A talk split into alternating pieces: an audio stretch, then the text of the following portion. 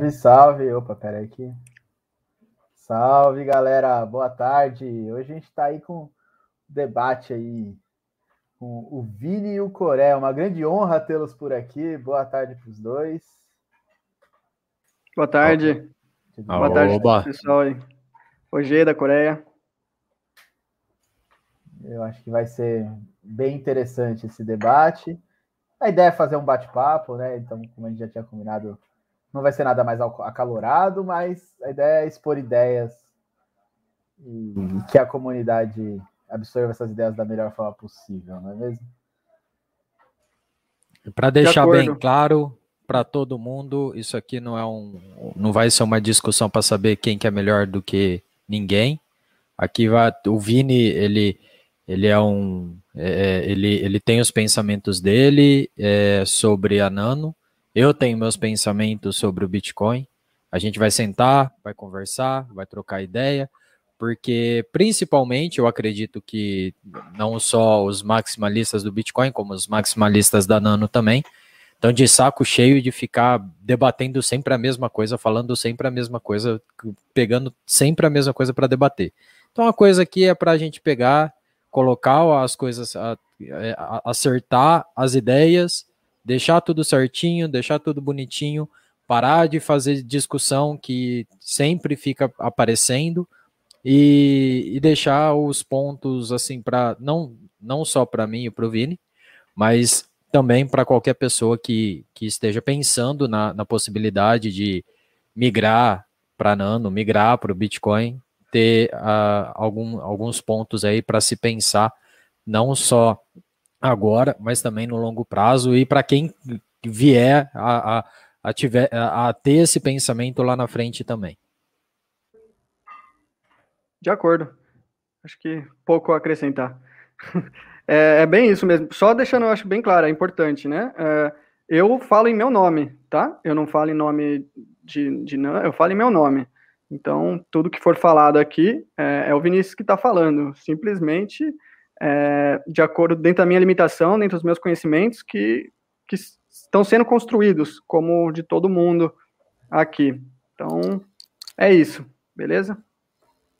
E a mesma coisa sobre os meus pontos aqui. Como eu sempre falo, tem muita gente que acha que eu sou conhecedor de muito assunto, eu não sou conhecedor de nada, só tenho boas referências. Sou só uma pessoa normal como qualquer outra pessoa. E muito pelo contrário, eu não, eu não falo aqui por nenhum maximalista. Como bons maximalistas, como a gente sempre fala, cada um é cada um. A gente só tem a. A única coisa que a gente concorda é que é no maximalismo do Bitcoin. Aí cada um tem o seu jeito de pensar, sua crítica, seu, seu conhecimento e por aí vai.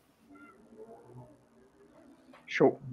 Maravilha. Vocês querem esperar um pouquinho para a gente começar os argumentos?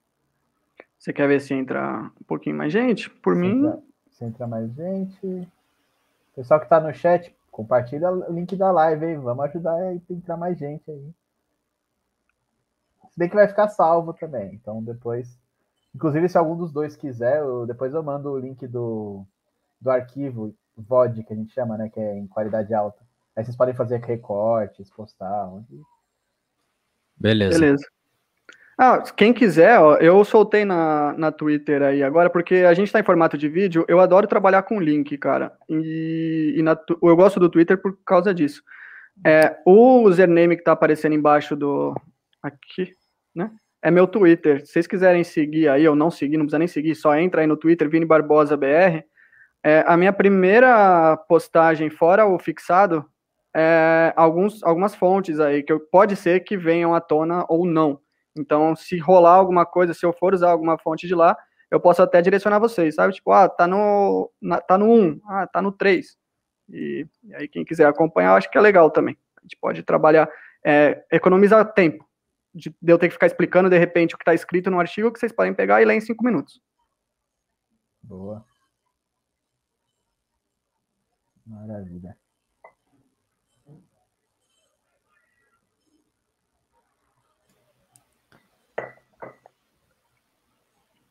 Bom, se quiser começar, acho que já pode começar. Tem, tem uma galerinha já assistindo. Já é, tem.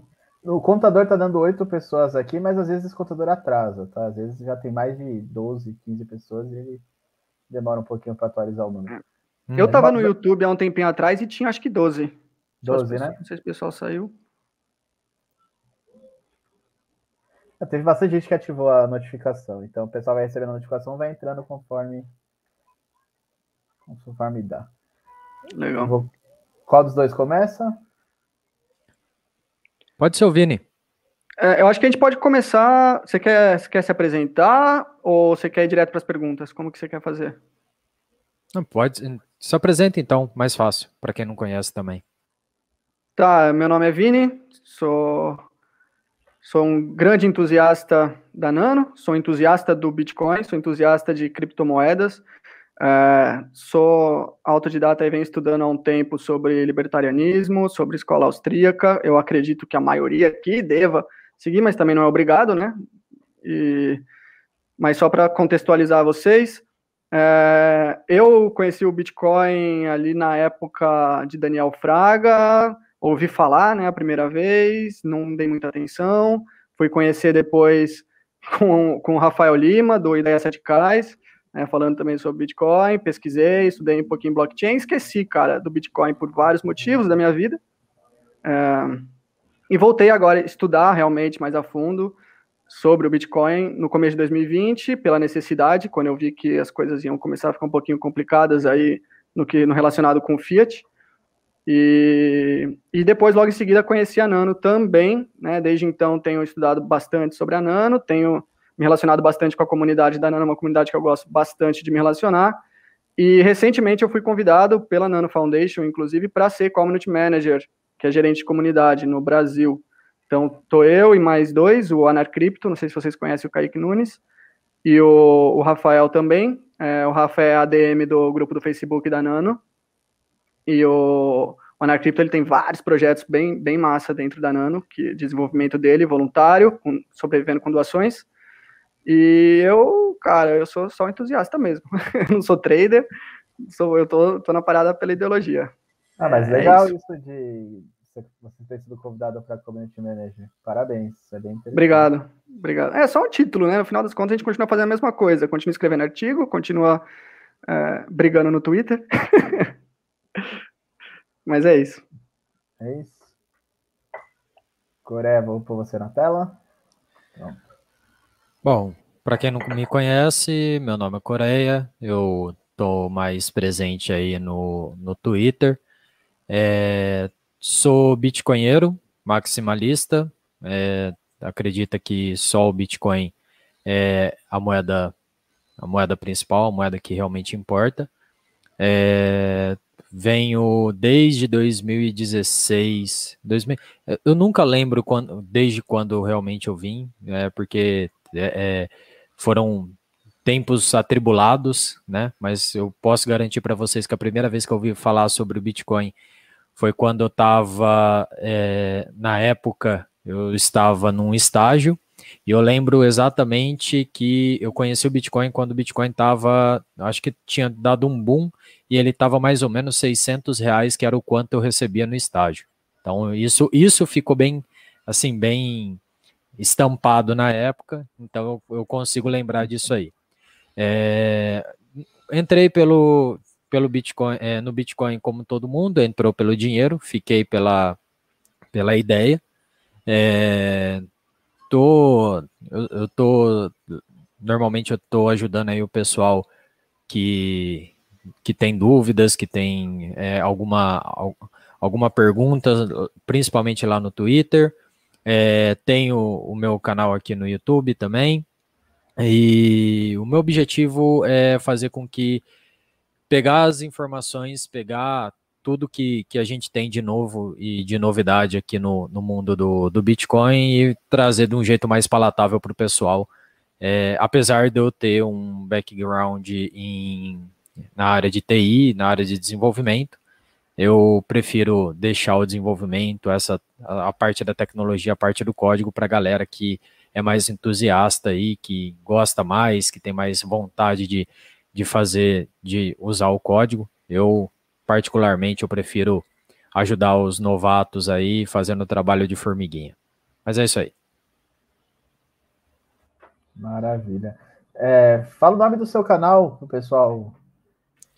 É, o meu canal é o mesmo é o mesmo arroba do, do Twitter, né? Coreia com K, aqui no, no, no, no YouTube, no Twitter também, arroba Coreia com K. Tem o Instagram também, que é o mesmo, arroba Coreia com K. É, mas lá, eu, eu, normalmente eu deixo, eu tô mais ativo mesmo no, no Twitter e agora voltei, né, a, a fazer os vídeos de economia básica para galera lá no, no, meu, no meu canal no, no YouTube. Mas eu também tenho outras, outras coisas lá também, o, o curso de como se tornar o Bitcoinheiro, que está em desenvolvimento ainda, e, e também o, as, as leituras comentadas que eu faço, as releituras de artigos que eu deixo lá também. Maravilha. É, como vocês querem começar? Vocês querem já começar sobre o, os argumentos? Quer falar primeiro qual é o ponto forte que vocês enxergam em cada um na moeda que defende, depois partir para o qual é o ponto fraco da outra moeda, ou como enxerga que a outra moeda não é tão interessante. Quer falar, Coreia? Ah, pode ser. Eu, bom, vamos lá então. Vamos, vamos falar sobre o Bitcoin. O Bitcoin, ele desde a da sua concepção, o foco dele de, é, como está implícito em todas a implícito não explícito em toda a, a sua o, o seu gênese é, que o Bitcoin ele foi feito para ser descentralizado, tirar o middleman, tirar o intermediário do caminho e transformar uma coisa é, P2P para você para que todas as pessoas tenham sua própria soberania, a soberania do seu dinheiro. Então, o Bitcoin ele foi criado para isso e unicamente, exclusivamente focado nisso. É, a gente teve aí um até vai, vamos por aí 2018 quando é, criou-se e, e, veio a, a aparecer a, a, Lightning, a gente teve vários problemas relacionados a, a é, escalabilidade. Escalabilidade, isso eu fugiu a palavra. Escalabilidade teve o problema, a gente teve problemas de escalabilidade, inclusive foi um dos motivos pelo qual a gente teve aí o, o Fork Wars, né, que originou-se aí o Bitcoin Cash, o Bitcoin SV, o Bitcoin Green, o Bitcoin Diamond e, e por aí vai todo, todas as essas outras vertentes que tentavam aumentar a escalabilidade da, do Bitcoin, aumentando o tamanho do bloco dele.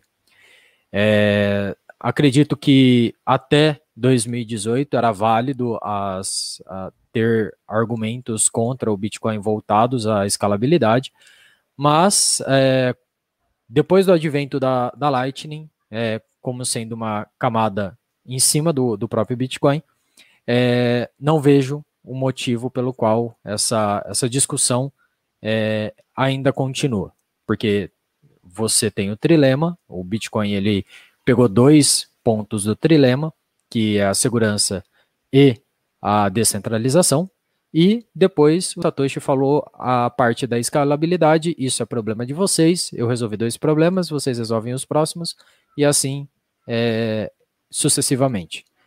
Uh, com relação a Nano, eu acredito que ela, o, o é, eu acho que o ponto fraco da moeda do outro é melhor falar depois que, ele, que vocês apresentarem os pontos fortes da moeda que defende, entendeu? Não, não, eu, eu na verdade eu ia falar da, da parte boa da Nano, tá? É, a Nano ela foi, ela foi, ela veio, né, da Rayblocks é, com o objetivo, eles é, com o objetivo de, de ser mais escalável do que o próprio Bitcoin.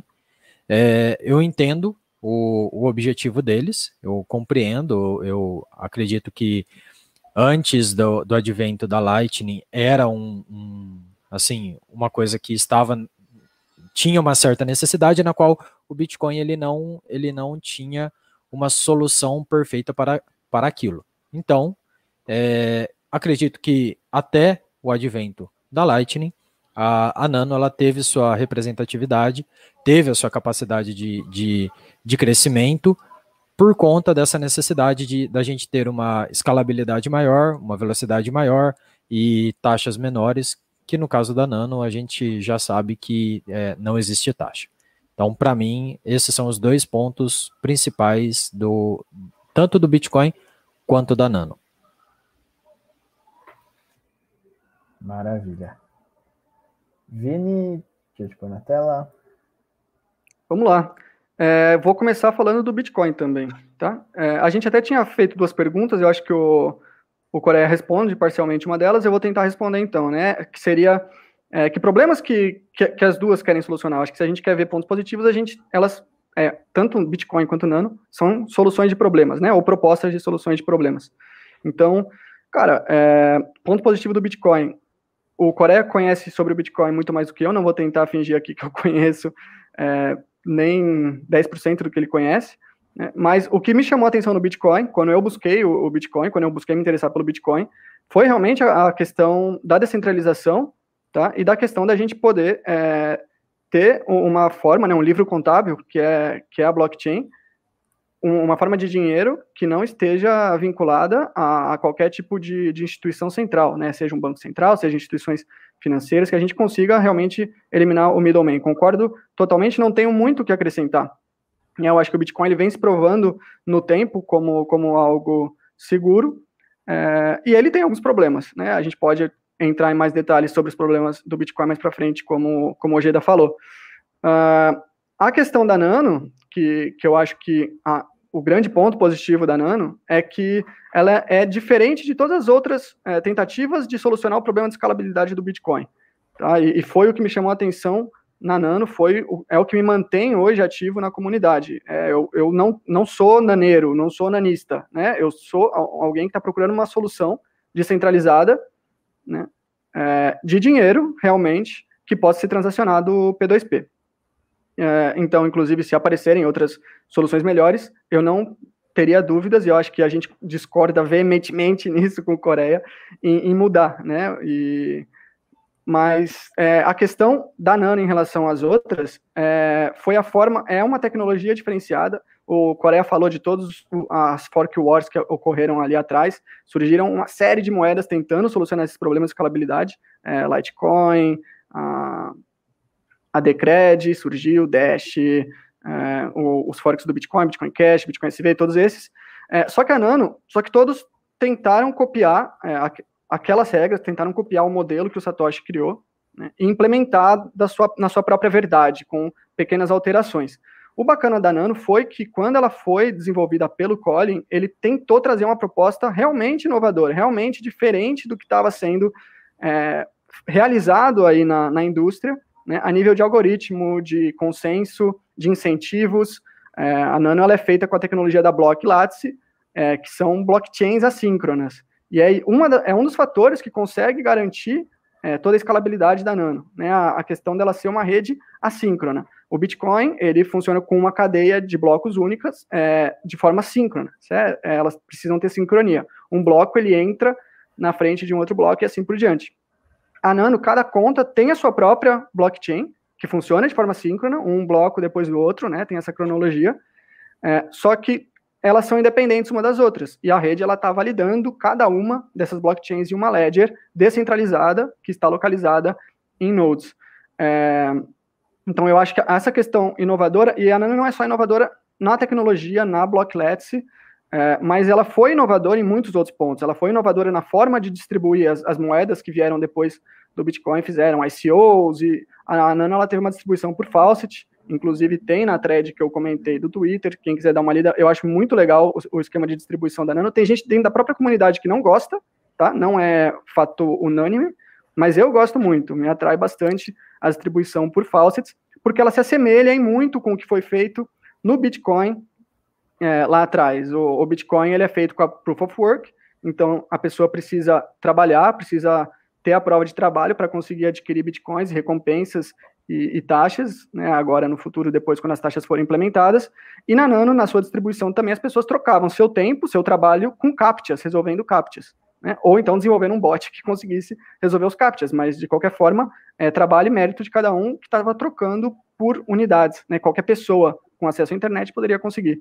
Então, tem vários que a gente pode entrar em maiores detalhes agora enquanto a gente for conversando, mas são vários desses fatores que eu acredito que a Nano fez diferente. né, e ela continua fazendo diferente, a equipe continua fazendo diferente, os desenvolvedores que colaboram com o projeto no GitHub, o código é aberto, então qualquer um pode colaborar, né, continuam fazendo diferente, as integrações, os, os donos de aplicativos, os desenvolvedores de aplicativos, que em sua maioria são voluntários, continuam fazendo diferente, então isso eu acho que é o, o grande ponto positivo da Nano, é fazer diferente, é tentar realmente ser disruptivo dentro do próprio mercado de cripto assim como o Bitcoin foi e continua sendo no mercado global como um todo, se a gente for pensar como moedas fiduciárias, sistema financeiro e tudo isso.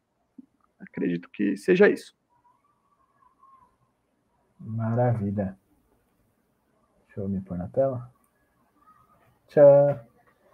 Então, agora vocês querem fazer uma rodada comentando aspectos técnicos, ou então comentando sobre a outra moeda? Então, o Vini, por exemplo, teste as críticas que ele tem ao Bitcoin, o que ele entende que tem de problema ali no protocolo do Bitcoin, e o Coreia, os, os problemas que ele entende também no protocolo da Nano. Eu acho que a gente pode começar os, os, as perguntas, porque querendo ou não, é, as perguntas vão trazer esses pontos que a gente vai comentar. Perfeito. Então, quem começa? O, como comecei dessa vez, começa o Vini. Aí depois a gente faz, vai. Então o Vini um começa te perguntando, é isso? Não, você faz a pergunta, aí o Vini responde, aí depois eu respondo e aí a gente vai tecendo comentários de acordo com a resposta de cada um. Eu faço a pergunta? Pô, mas eu não tenho conhecimento técnico para isso, pô. Não, não, a pergunta Nem só. Eu. Você só precisa fazer a pergunta. Mas qual pergunta? Aquelas quatro perguntas que a gente deixou. Deixa eu tá ver lá aqui. no Telegram. Ah, tá. Deixa eu, deixa eu olhar aqui. Deixa eu ver se eu consigo recuperar aqui. Eu tô com o Telegram aberto aqui. É que vocês estavam conversando antes, não estavam? É, eu acho que a gente acabou falando em partes, né? O que foi, É, foi perguntado.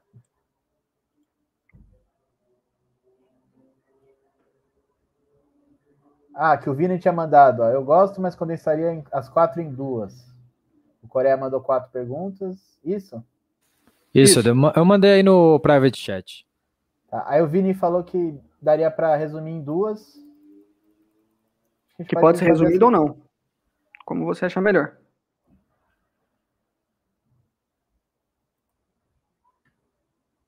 Tá, então a primeira pergunta. O que o Bitcoin e a Nano solucionam, solucionam de problema? Primeiro que responde é o Vini. Vamos lá.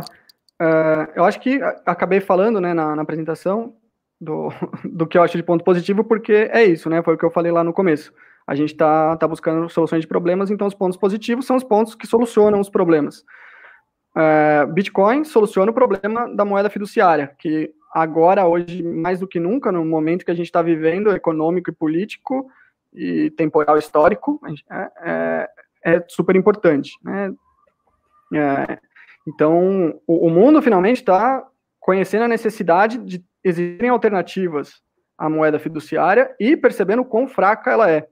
Então, eu acredito que o Bitcoin ele soluciona a questão do dinheiro fraco, ele vem sendo um dinheiro forte, né? um dinheiro que é descentralizado, como a gente já repetiu muitas vezes, vamos continuar repetindo, é, e ele é feito é, com regras que foram criadas por Satoshi lá atrás, uh, que são imutáveis, né? Os maximalistas gostam bastante de, de, repetir esse ponto e eu acho sensacional, né? A questão da imutabilidade, porque se qualquer um pudesse mudar o código do Bitcoin, isso eu, o Bitcoin acaba deixando de ser o, o Bitcoin. A Nano, ela soluciona alguns problemas que vêm decorrentes do Bitcoin. Né? E, inclusive, eu não comentei antes e eu vou, vou comentar agora. Né? O Coreia falou que até 2018 a discussão dessa, das soluções de escalabilidade do Bitcoin eram necessárias é, e que agora não é mais com o advento da Lightning. Eu discordo totalmente. Tá? É, eu sou, como eu falei, entusiasta do Bitcoin, mas eu sou um crítico assíduo da, da Lightning. É, eu acho que se a gente tem a opção, tem a, a possibilidade de solucionar problemas em primeira camada, na segurança, é, com todas as regras, mantendo todas as regras do protocolo, a segurança e a estrutura da primeira camada de uma rede, é, a gente deve tentar. Inclusive, quando algo é criado, e eu acho que a gente pode concordar isso, né?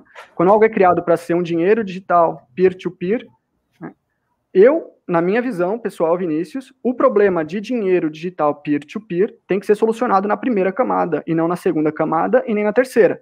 É, segundas e terceiras camadas podem ser utilizadas para solucionar outros problemas, como na própria Nano existem propostas de solucionar problemas de privacidade, é, de smart contracts, de repente, né? Tanto privacidade como smart contracts não são é, pensados de maneira nenhuma para serem é, incluídos no, no, protocolo, na primeira camada da Nano, tá? Porque a, a grande ideia da Nano é faça apenas uma coisa e faça muito bem. Eu acredito que o Bitcoin também tem, tenta fazer isso, mas ele não está focado na parte do, do P2P, né? Você vai usar o Bitcoin como uma moeda para ser transacionada no dia a dia, em que eu posso mandar para o Coreia, eu posso mandar para o Ojeda, vão existir perdas nesse meio do caminho, vão existir custos, e se a gente está buscando a adoção a, de, de, um dinheiro realmente, quanto menor, quanto menor custo houver para ser transacionado, é, eu acredito que seja mais interessante para as pessoas que vão adotar isso, sejam pessoas é, físicas que estão passando dinheiro um para o outro, pelo motivo que seja,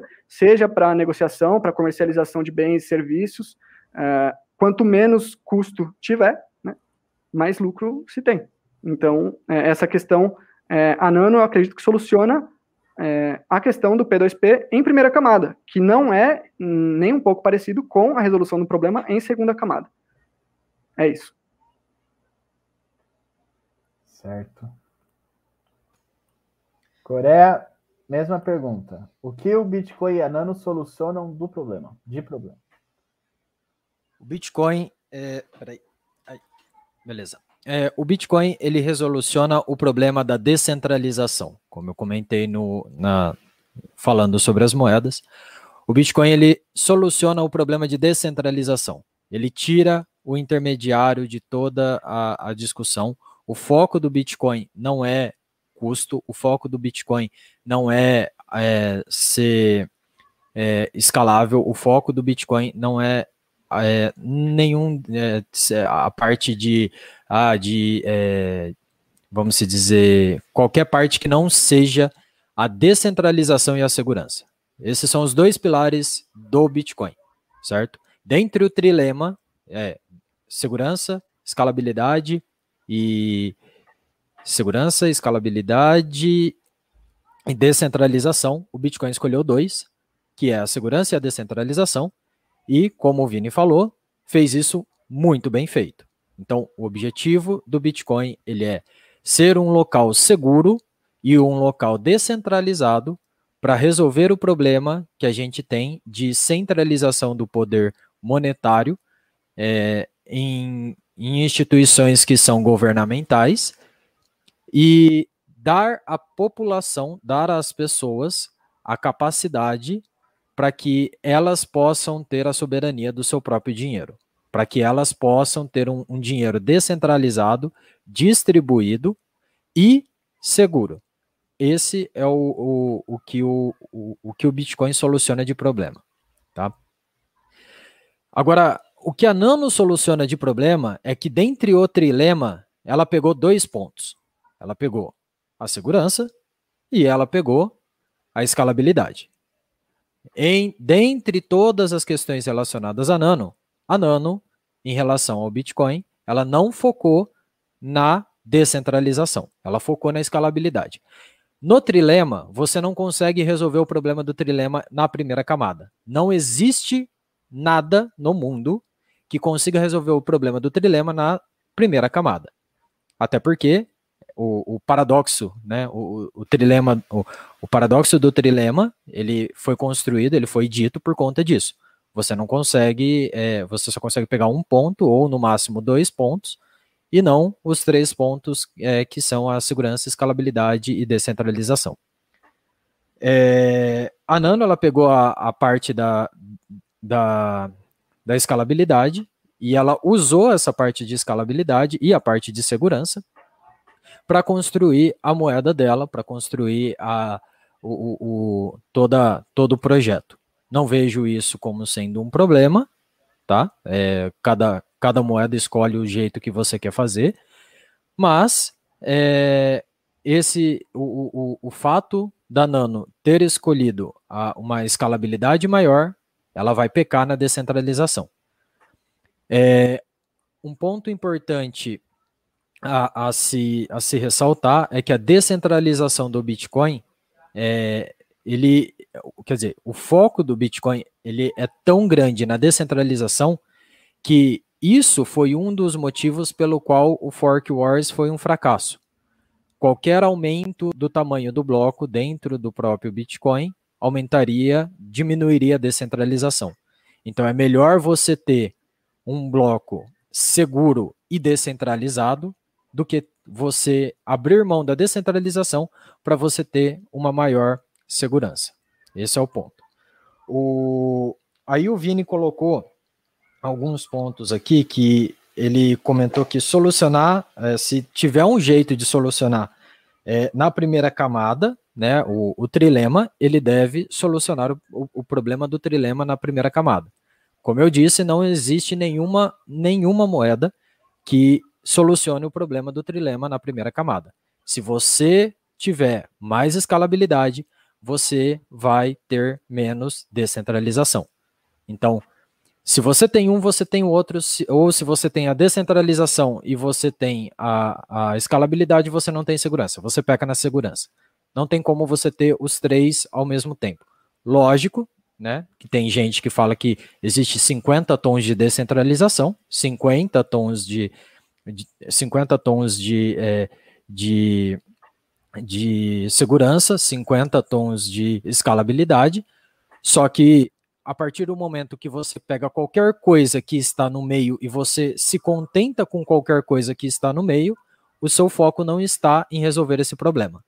Então, é, é importante que saiba isso. O Bitcoin, ele escolhe ter. É, é, é, é, é a opção dele é preto ou branco, né? Não tem 50 tons de cinza.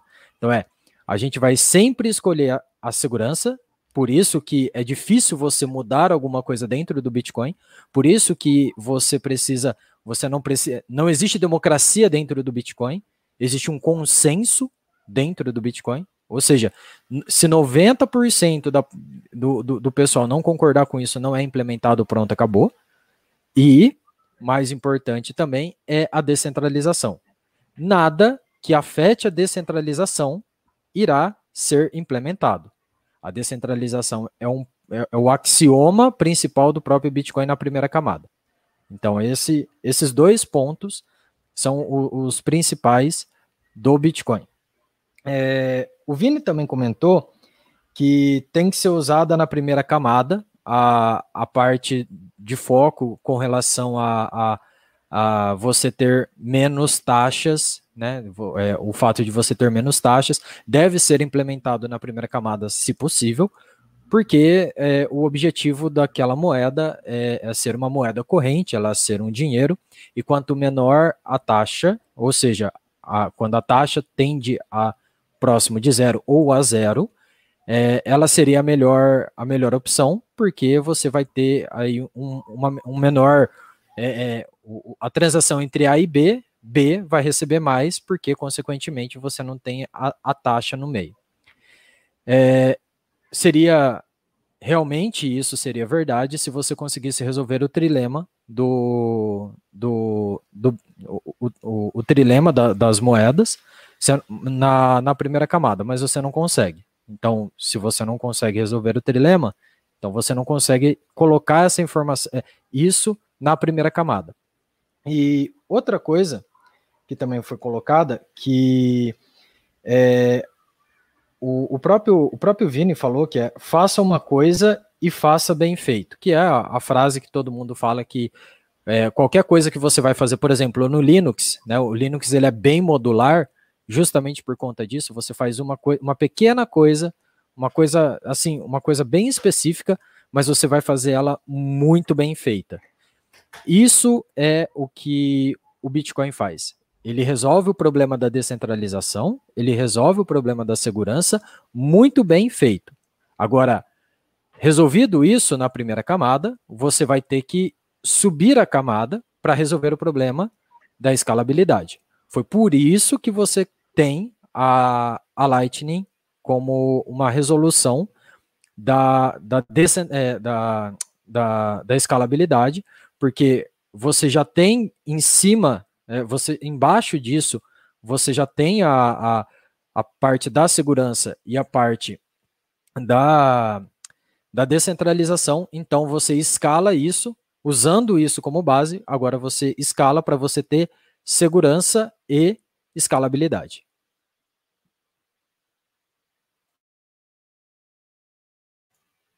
Aí terminei meu raciocínio. Agora pode passar para a próxima, ou se o Vini quiser responder também, sinta essa vontade. É, eu, eu acho que o Coreia acabou tendo mais tempo para essa resposta do que o Vini. Então, se o Vini tiver algum comentário a fazer sobre a resposta, eu acho justo. Eu tenho. Tem, maravilha.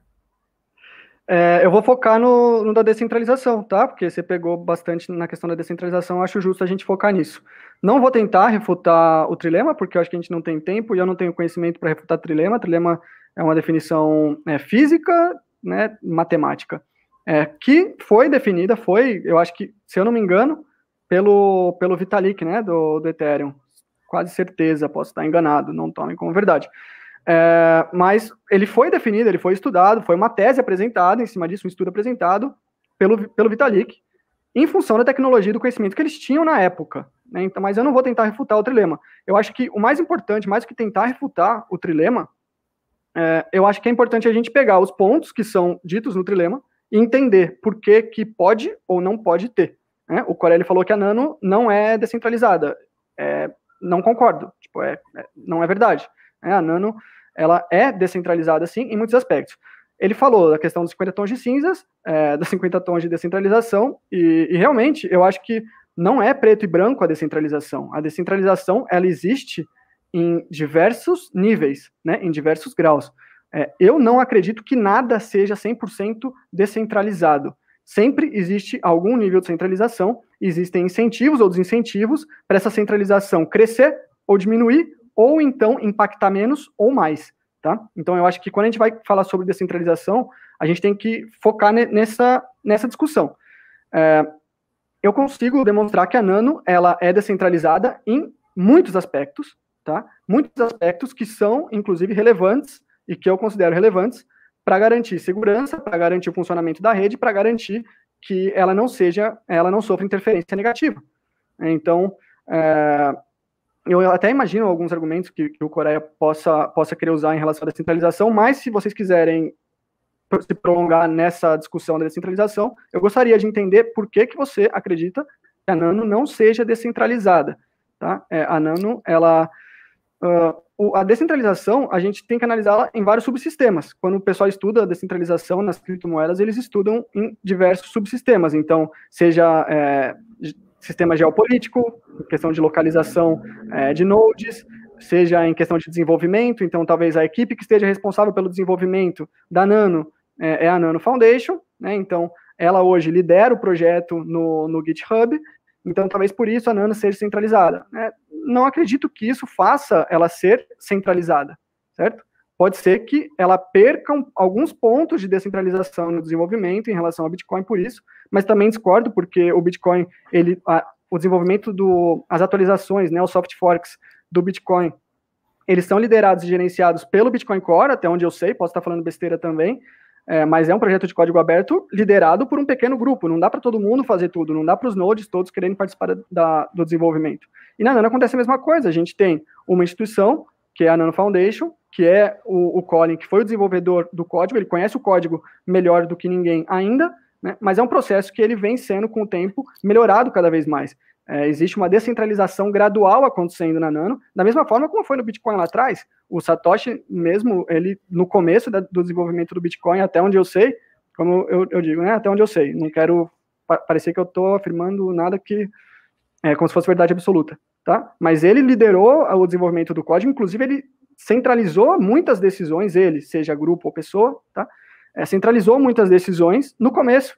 As decisões do desenvolvimento do Bitcoin são completamente centralizadas, se a gente for pensar dessa forma. Ele criou regras que são imutáveis, que foram centralizadas, né? Então, ah, o desenvolvimento do, do, do Bitcoin é, é descentralizado. Beleza, a partir de agora, a partir de um ponto X. E eu acho que todos os projetos têm esse ponto X.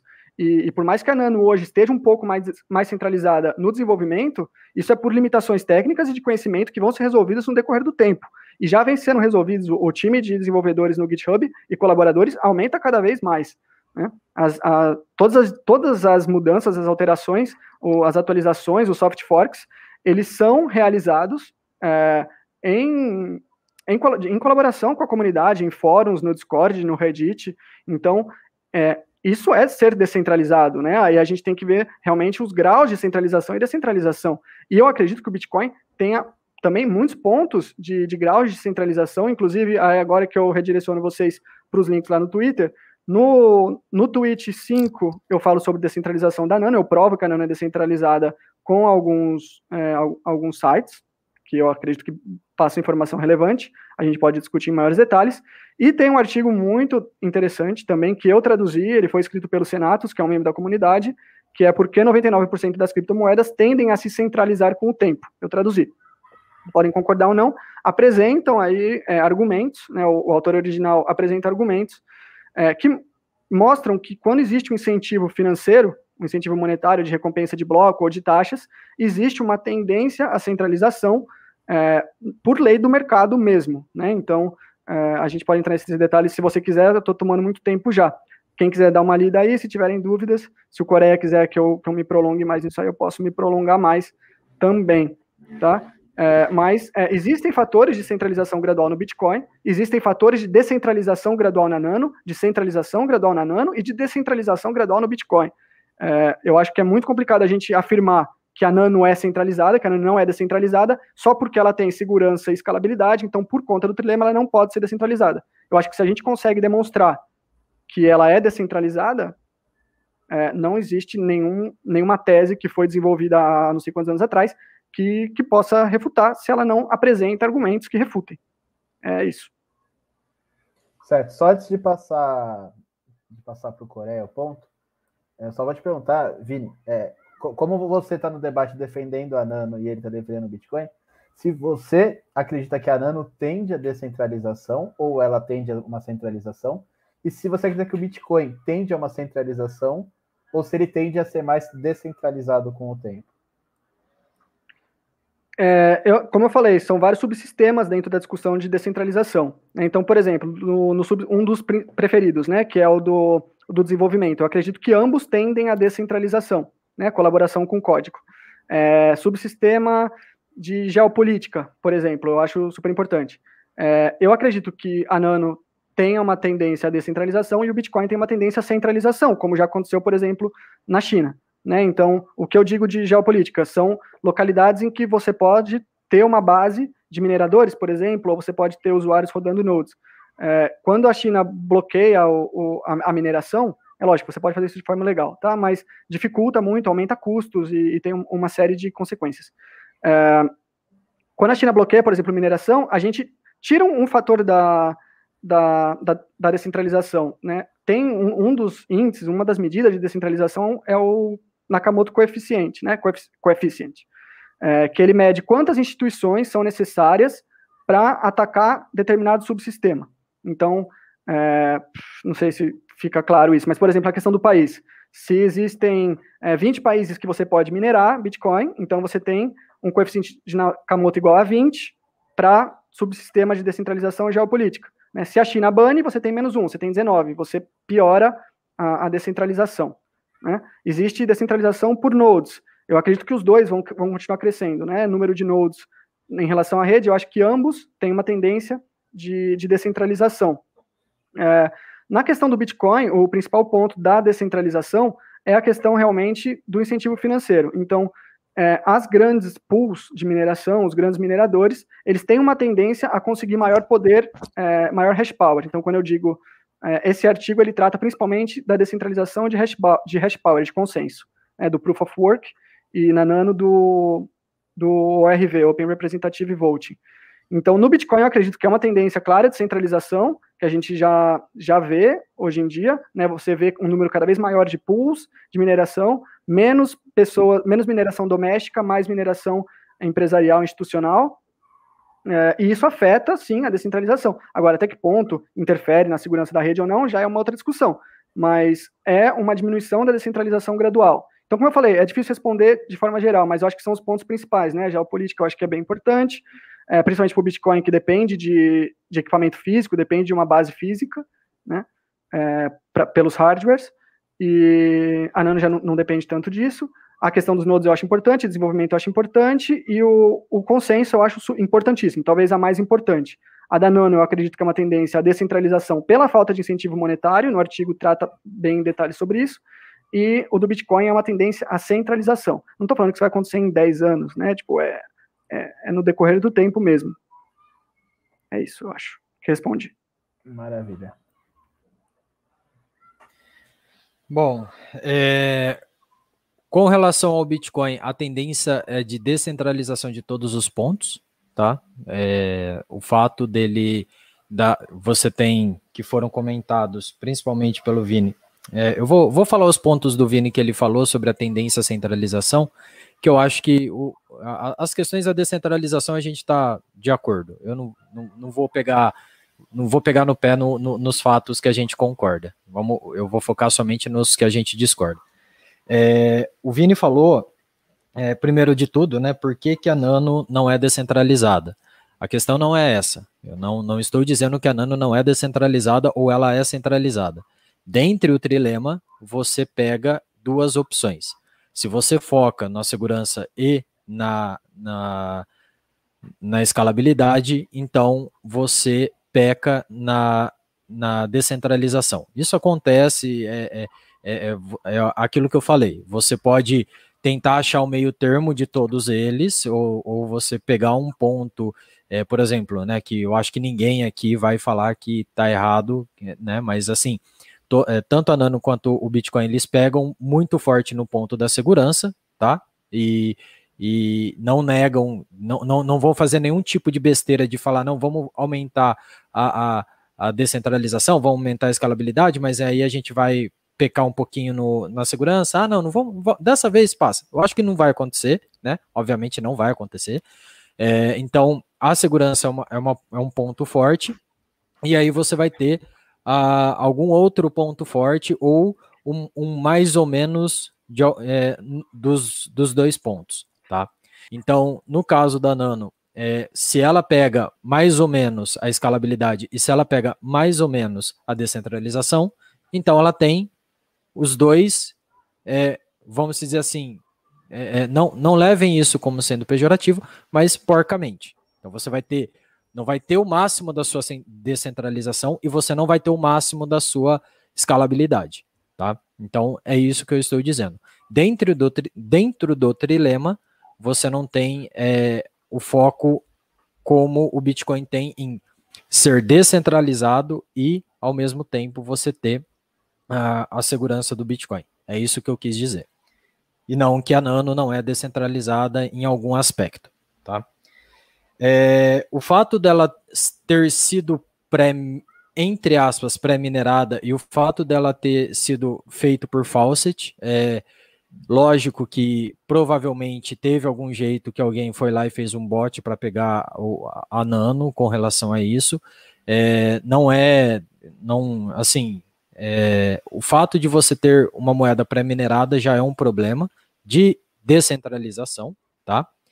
É, e principalmente dentro do, de um sistema que o, que o Vini falou de ORV, que nada mais é que é um modelo diferente de DPoS, Delegated Proof of Stake, é, ele, ele vai fazer com que no começo você tenha uma certa centralização. Tudo bem, o Bitcoin também teve no, naquele momento, mas é, o, o, o, maior problema da, da Nano, ela é, é, é, nesse ponto, nesse quesito, ela ter sido pré-minerada, tá?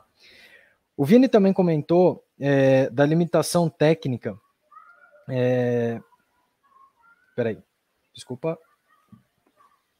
A, a, as, a, as taxas tenderem a aumentar a centralização. É, eu não li o artigo, então não vou comentar sobre isso, tá? Eu eu vou, eu não, não vou ser, não vou falar, não vou esse comentário sobre isso, se é certo ou se é errado. Mas uma coisa a gente, a gente tem de problema em sistemas na qual você não tem uma, você não tem o proof of work, que você tem modelos diferentes de POS e DPoS, que é o simples fato de você não ter um, um alguma coisa fora do, do, da moeda, ou seja, quem tem mais moeda detém o, o, o poder de, de definir as coisas, é que você cria o sistema que a gente tem hoje. Hoje, o sistema é que quem é bilionário, quem é multimilionário, ele vai se manter no poder justamente porque ele está próximo do rei. Lógico, no caso da Nano, você não está próximo do rei, mas você detém o poder de definir as coisas por conta da sua quantidade maior de moeda. O que leva a um outro problema, que é, como o Vini havia comentado, que vamos supor, é, existe a possibilidade da gente ter um, um, padrão onde o Bitcoin seria a, a, reserva de valor e a Nano seria a moeda de troca, né? Que é, é uma coisa que, é, que a gente havia. A gente conversa muito no, no, no Twitter e, e, e, o, e, o, Vini pode falar também se, se, se isso está errado ou não, tá? É, mas a, o que foi pensado, o que foi dito é que a Nano poderia ser uma moeda de troca entre as pessoas e a reserva de valor aonde as pessoas vão guardar o dinheiro, elas iriam necessariamente utilizar o, o Bitcoin. Baseado nisso, você parte do princípio que você vai ter, vai necessitar de, lógico que vai ter P2P e tudo mais, mas provavelmente você vai necessitar deixa é, é, ter aí uma, uma corretora para você fazer esse, esse, esse, essa alteração, esse mercado, né, para você fazer o câmbio disso. O fato de você ter a Nano, é, quanto mais dinheiro você tem, você automaticamente você é, tem mais poder, faz com que as próprias exchanges sejam honeypot. E ainda pior, porque elas não vão gastar um centavo para ter essa, essa capacidade de é, falar eu mando aqui, entendeu? Porque as pessoas vão mandar dinheiro para para exchange, a exchange vai fazer a, a vai, vai fazer uma movimentação, a troca como to, normalmente acontece, e aí as pessoas iriam sacar esse dinheiro. Só que várias exchanges elas podem se juntar para fazer o para meio que fazer aí o, o é, definir que isso aqui vai ser feito desse jeito, porque a gente tem o maior poder é, de decisão sobre isso. E se alguém reclamar alguma coisa, elas simplesmente fecham, a, não permitem que você faça saque, e aí a gente tem um problema. Esse é o problema de todo o DPoS. Esse, esse é todo o, o, problema de toda a honeypot, é, é, é, o, é, o, principal honeypot de todo o POS ou DPoS, ou sistemas de masternode, ou qualquer outra coisa que você tenha. Quando você não tem alguma coisa por fora que, que defina que você que é, você seja o validador, você seja alguma coisa que você não precise de prova de trabalho, é, o maior honeypot é esse, certo?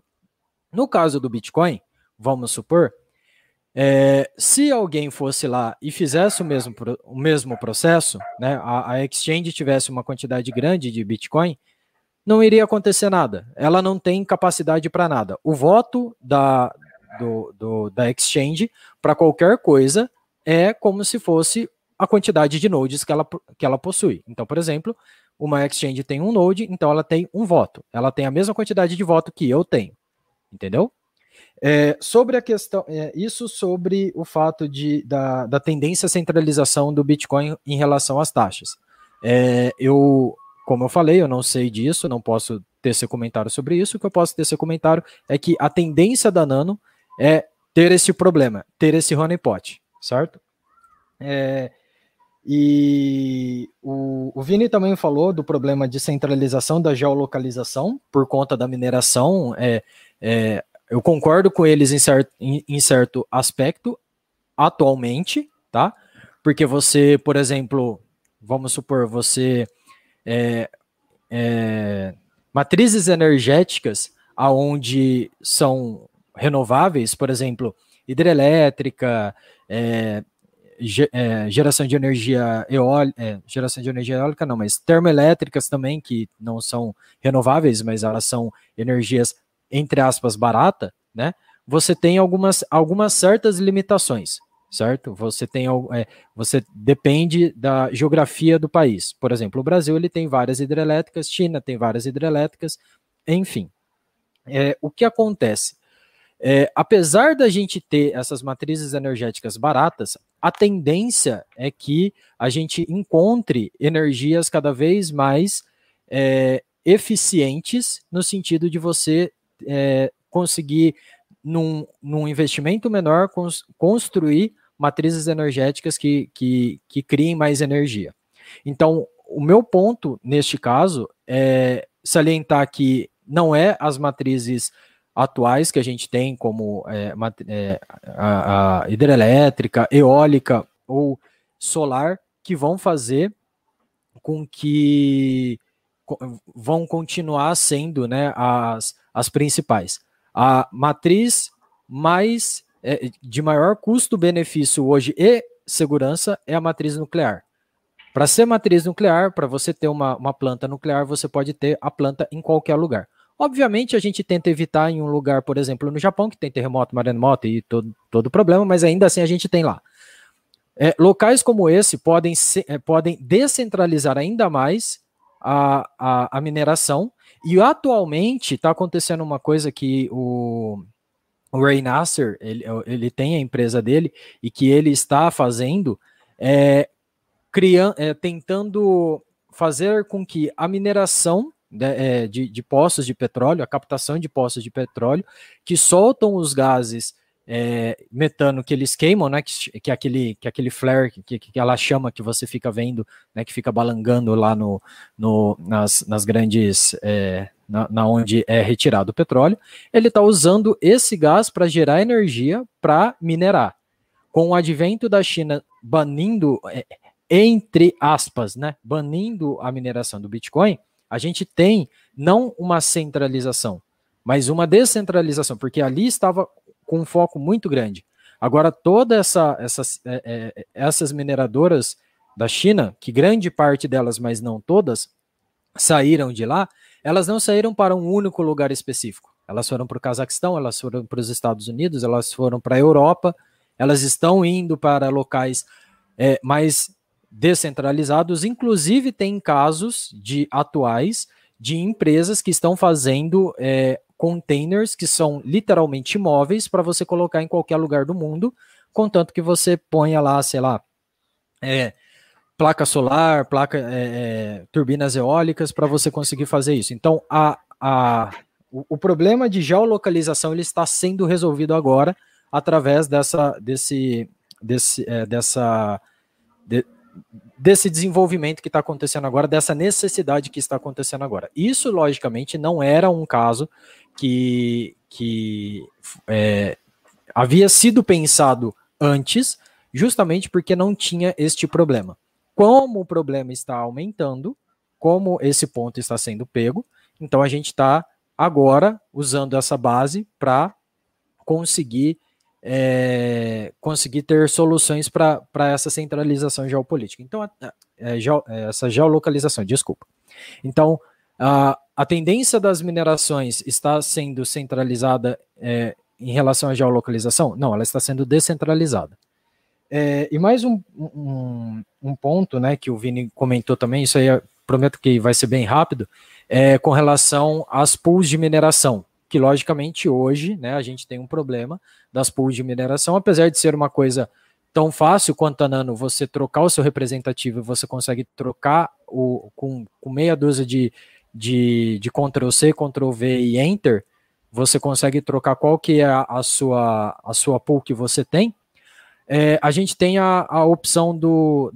Opção não, é, a gente está sendo desenvolvido o Stratum V2, que é um modelo de, assim, bem, bem simples, é fazer com que a centralização das pools não seja mais um problema, porque hoje ela é um problema por conta que a pool manda, a, a vamos dizer assim, o um bloco que deve ser analisado para para que com, a, com, a, com todas as, as transações dentro daquele bloco para você tentar minerar esse bloco.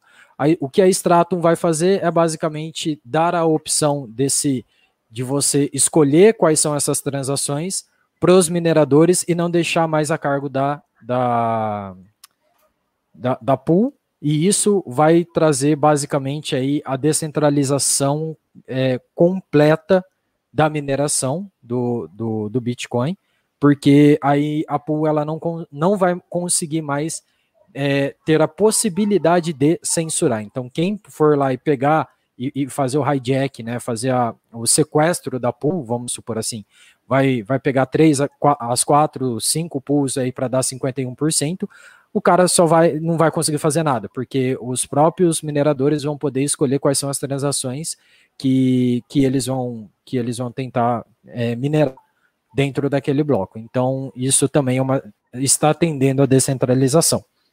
Então, basicamente, sobre as questões da descentralização são isso, tá? Que eu, eu peguei aqui que o, o, o Vini falou. Novamente falando, não estou dizendo que a Nano é centralizada, ela só estou dizendo que o foco dela não, não está na descentralização, assim como o Bitcoin. O Bitcoin ele, ele analisa sempre a descentralização. No caso, logicamente, da primeira camada.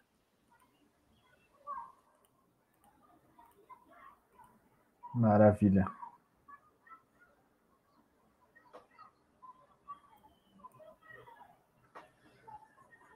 Maravilha. Quer... Ah, pode falar, desculpa. Eu parto agora para a próxima pergunta, que já, já seria a última, ou vocês querem tecer mais comentários? Não, se o Vini quiser fazer algum comentário, ele pode fazer, sem problema nenhum. É...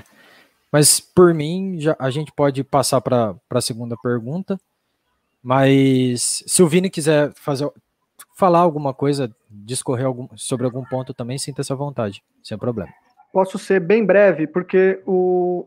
Muito breve mesmo, rapidinho, tópico, tópico. Né? O, o Corelli comentou, né, que eu falei que a Nano poderia ser uma moeda de troca, o Bitcoin Store of Value, comentando sobre esse ponto, que foi uma afirmação que eu fiz. E eu, já, eu fiz realmente, né? É que eu acho que a, a questão, quando a gente estava discutindo isso na época, é, que o meu posicionamento em relação a esse é que não, não cabe a mim decidir se, se as pessoas vão usar como state of value ou se vão usar como, como transação. Né? É que cada pessoa é livre para decidir que moeda vai utilizar.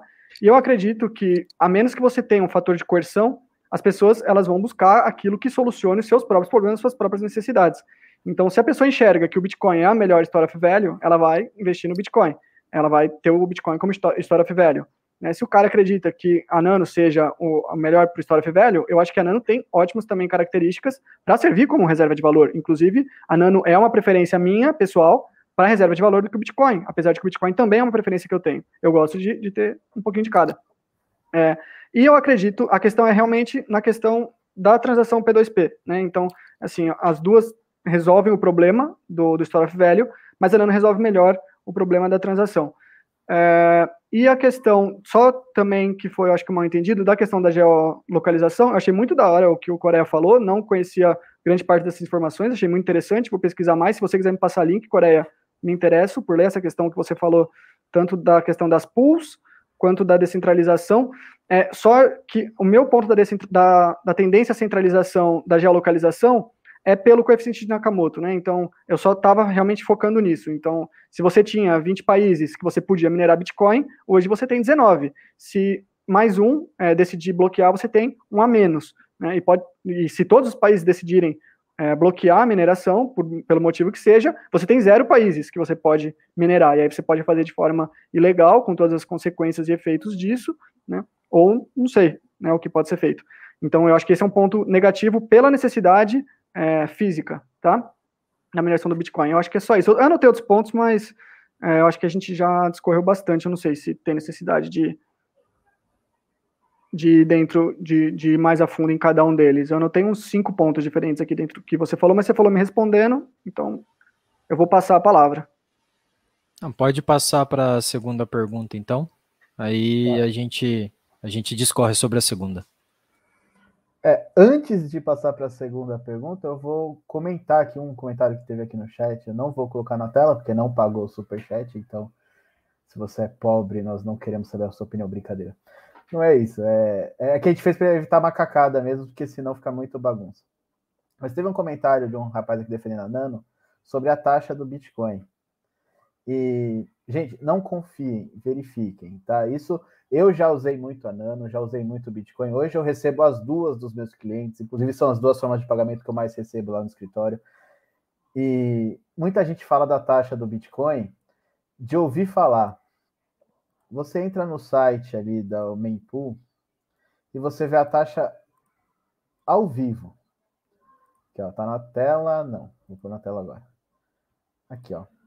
Você pega aqui, ó, o último bloco. A média de taxa foi 4 satoshis por byte, o que dá 27 centavos. Né, no comentário, o rapaz falou que é impossível fazer uma transação no Bitcoin on-chain com menos de 20 dólares. Então, pessoal, não confiem, verifiquem sempre, porque esse é o tipo de informação que não te ajuda. Né? Você não está prejudicando o Bitcoin, né? e você não está ajudando a Nano. Você está sendo burro, porque se você entrar nesse site aqui que é público, que todo mundo conhece, você vai ver a informação correta. Ó, 7 satoshis, 40 centavos. Esse aqui, ó, 11 satoshis, 75. Então, não fiquem reproduzindo esse tipo de informação errada. Até porque, com esse esquema da Light Network, que eu sei que o pessoal da Nano não gosta da Light Network, eu não gostava da Light Network também. Alguns clientes me pagam em Light Network, e eu gosto de tudo que meu cliente usa para me pagar. Se ele me botar 10 quilos de ouro no lombo de um jumento e mandar entregar na minha casa, eu vou dar um beijo na boca do jumento, eu gosto de dinheiro. É... então, eu não tô nem aí. Ah, você, não, você recebe em Nano, você recebe em Ripple, eu recebo em qualquer coisa, cara. Aí na minha intimidade, eu troco pela moeda que eu prefiro. Se eu no momento prefiro o Bitcoin, eu boto em Bitcoin. Se no momento eu acho que a Nano vai valorizar mais, eu boto em Nano, porque eu quero é ganhar dinheiro. Então verifiquem, tá? Verifiquem. Como a Light Network chegando, reduziu muito a quantidade de transações no Bitcoin, na transações no core do Bitcoin, né? Na on-chain. Então a taxa caiu muito. Esse argumento era cabível em 2017. O Coreia até começou no primeiro na primeira introdução dele, quando ele começou a falar da Nano, ele disse que no começo era uma solução inteligente para escalabilidade. Esse argumento de que a taxa do Bitcoin é absurda era cabível em 2017. Então você está repetindo um argumento que foi cabível, mas às vezes hoje não é mais tão cabível. Você entra lá no Mempool, esse ano eu fiz tanta transação com um Satoshi, mas assim, tanta transação. Quase todas as minhas transações foram com um Satoshi. Então as pessoas ficam repetindo, repetindo. Eu vi o rapaz comentando aqui no chat umas três vezes, por isso que eu estou falando. Até peço desculpa aí para os dois por interromper. Mas é que assim, é, é, um espantalho, assim como existem outros espantalhos que são jogados e que você fala, pô. E tem um comentário aqui: se aceita Dogecoin? Cara, eu aceito tudo. O que meu cliente quiser me pagar, eu dou um beijo na boca dele e aceito. Mas vamos para a pergunta, que eu já falei demais. Eu não estou aqui para falar, eu tô aqui para intermediar. Posso ser chato? Pode.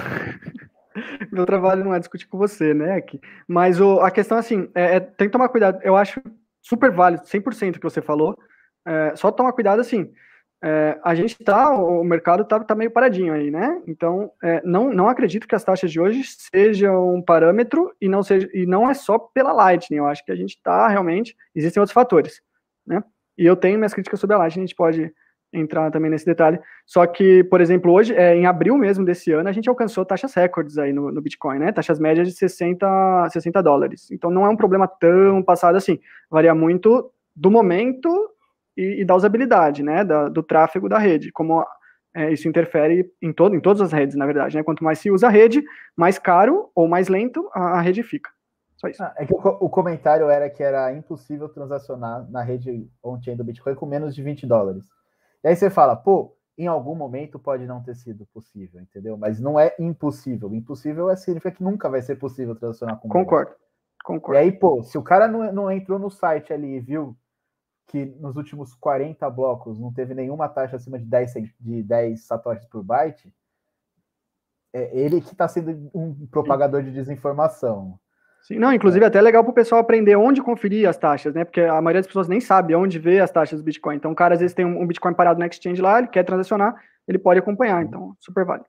Valeu. Sim, peço desculpa pela interrupção aí aos debatedores, mas acho que é tema, era pertinente aos, aos temas debatidos aqui.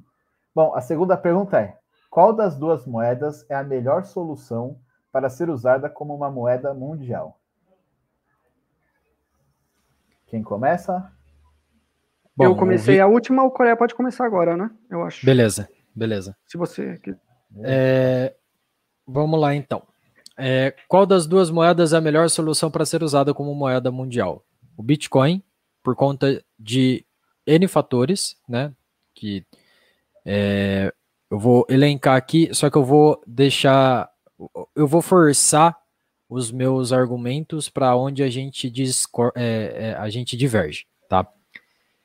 Uh, o Bitcoin ele vai, ele é a, a moeda, a melhor moeda ou a melhor solução para ser usado como moeda mundial por conta da adesão que ela tem hoje, ou seja, pelo efeito de rede que, que ela já existe, certo?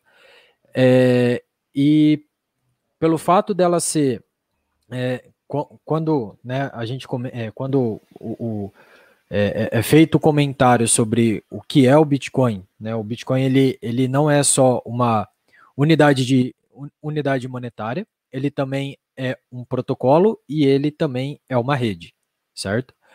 O, o Bitcoin como sendo a rede, ela é a maior rede monetária usada hoje dentre todas as criptomoedas.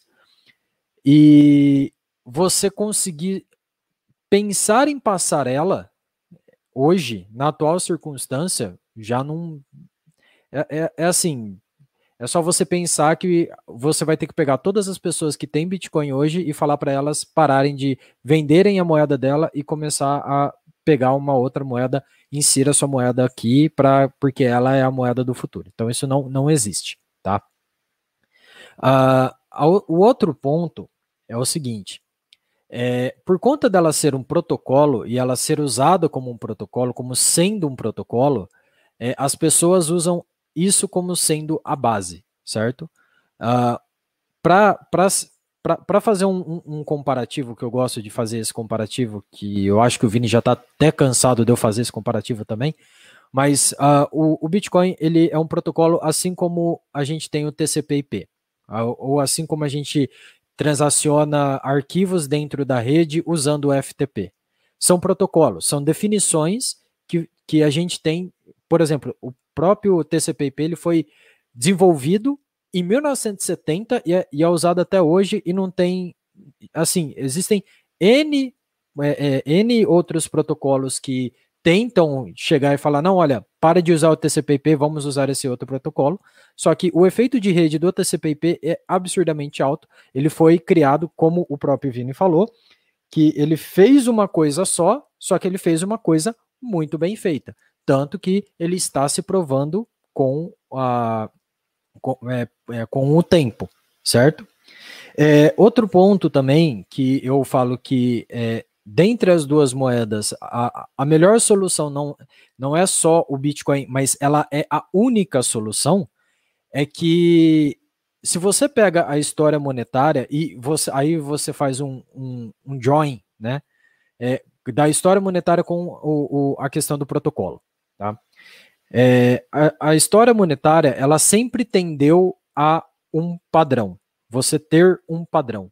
Então, por exemplo, antigamente você tinha moedas de cobre, moedas de prata, moedas de ouro, contas de, de, é, de vidro, conchas, enfim, você tinha N opções.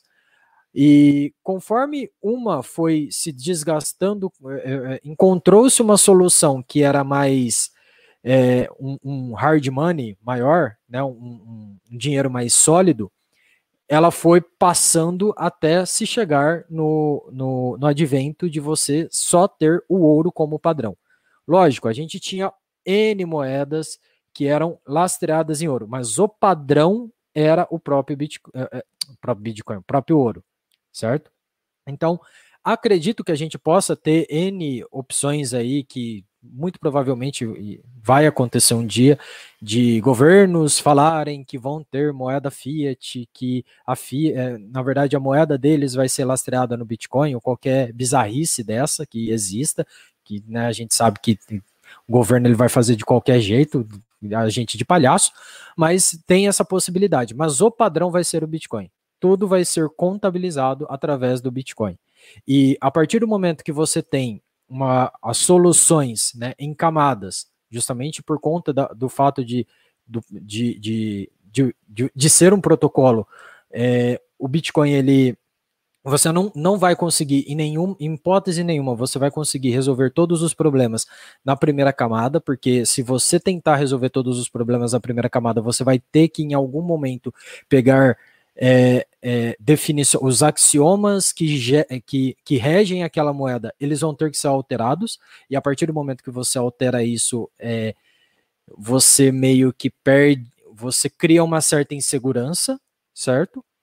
É, e, e o fato de você ter essa o Bitcoin como sendo não, esses são os axiomas que você nunca vai mudar, porque se você mudar, você vai criar um hard fork, tudo aqui é feito através de soft fork e tudo mais, é, fazem com que ele seja um dinheiro seguro, com que ele seja um dinheiro que você possa, é, é, apesar da gente falar né, que não confie verifique, mas é um dinheiro que você pode verificar e pode ter a certeza a, a confiança de que ele vai ser um, um, um dinheiro forte que ninguém vai conseguir fazer nenhuma alteração absurda nele que vai poder corromper ele. Então, por conta disso, eu acredito que o Bitcoin ele, ele, ele vai ser, é, ele, ele será a moeda é, usada, a moeda mundial, certo? E é, uma coisa que, a, que agora eu vou, eu vou colocar em voga, porque eu quero que o Vini comente sobre isso e para a gente começar a discutir sobre isso, porque eu acho que é, a discussão era um pouco maior sobre isso, mas que mesmo que a gente tenha é, o Bitcoin e as pessoas falem, você não consegue, vamos supor, você não consegue fazer uma transação por mais, por menos de 20 dólares dentro da, da, da, da, da da, da, da, primeira camada do Bitcoin, você consegue fazer com a Lightning.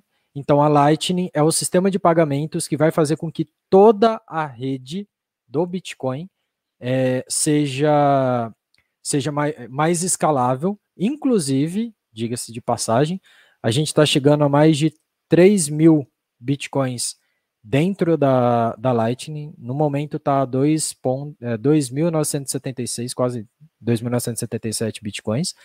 E com o advento do, do de El Salvador, criando a é, é fazendo com que o dinheiro, né, o dinheiro deles lá fosse o próprio Bitcoin, né, é, como legal tender no caso, isso vai influenciar cada vez mais é, os, é, vamos dizer assim, situações como essa. Não estou dizendo que isso vai ser a base, né, mas situações como essa criam, aumentam, propagam a, o Bitcoin, fazem com que a, a rede seja cada vez maior e, infelizmente, logicamente, é, é, é, é uma, é, é uma legalidade, né, uma obrigação que tem lá, mas eu acredito que, mesmo não sendo obrigatório, o Bitcoin ele vai tender, cada vez mais as pessoas vão tender a usar o Bitcoin e principalmente elas vão começar atualmente, elas vão começar usando a própria Lightning, justamente por conta da, das inovações que estão acontecendo nela. Tá? De 2008, é, que foi aonde começou né, o, o, o uso.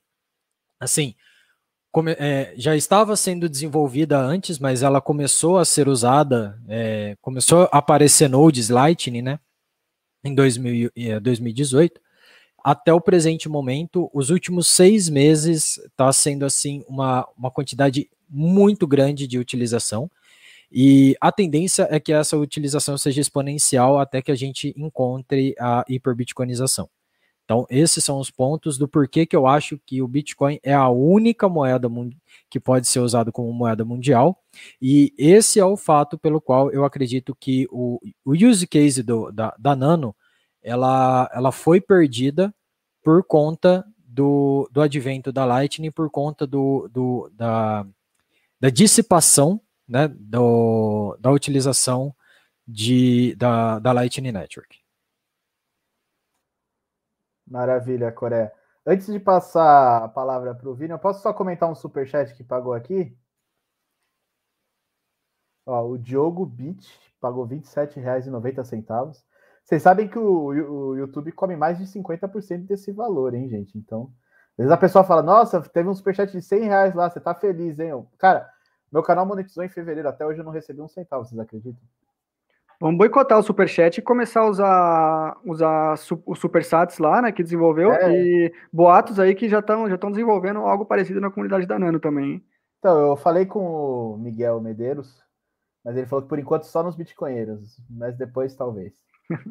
Então, o rapaz pediu para falar da Biurope, por favor, analisa, já está com 30 milhões de supply, é, 7 centavos de dólar, 40 mil de IP, nem entrou ainda no CoinMarketCap. Cara, não é muito o, a intenção desse debate aqui falar de outras criptos que não sejam o Bitcoin e a Nano, né? Mas, pessoalmente, eu não conheço esse projeto, eu nunca tinha ouvido falar. Depois eu vou dar uma olhada. Se eu achar interessante, eu faço até um vídeo comentando minhas impressões e tal. Vocês conhecem esse projeto? Eu acredito que o Coreia não, certamente não. É, o, o Coreia provavelmente não deve interessar, né? Se eu posso falar por você, não posso, né? Mas se quiser responder. Eu não, eu não conheço, cara. Eu, eu uhum. nunca nem tinha ouvido falar, hein? Deve ser algo bem, bem novo aí. Eu, todos os projetos que, ah, que é apresento, eu vou atrás para me informar. É o dono. Então, depois eu vou dar uma olhada assim, eu vou dar uma lida no white paper, porque eu não deixo de ver, mas. É, eu gosto de saber o que está acontecendo no mercado. Eu gosto. De uma Até forma porque, às vezes tem ideias muito interessantes que aí surgem assim, de repente. Bom, eu só vou, só vou falar uma coisa. Eu abri aqui o Google e, e coloquei lá Bill Hop, né? Eu vi que ela é pré-sale, então eu acredito que você já sabe minha, minha, meu ponto com relação a isso. Eu não quero ser deselegante, porque o cara gastou dinheiro para falar um negócio desse, né? Mas eu coloco junto na, na, na bagagenzinha de coisas que são que não são Bitcoin, entendeu? Compreendemos. Bom, Vini, sua vez. Eu vou repetir a pergunta, né? Qual das duas moedas é a melhor solução para ser usada como uma moeda mundial? Olha, eu vou pegando aqui rap rapidamente, assim, né? Tipo, uma introdução geral, tentando responder essa pergunta de forma geral, mas eu acho que é mais produtivo responder o Coreia, né? Para a gente manter o, o, o debate. É, qual das duas moedas é a melhor solução para ser usada como moeda mundial? Eu acho assim, primeiro tem que definir o que é moeda mundial, né? Porque ser padrão financeiro, ser é, unit of accounting, por exemplo, que eu acho que é um grande é, um grande uso para o Bitcoin, né? Unit of account pode é um grande uso, existe uma possibilidade aí bem bacana é, do Bitcoin assumir essa função.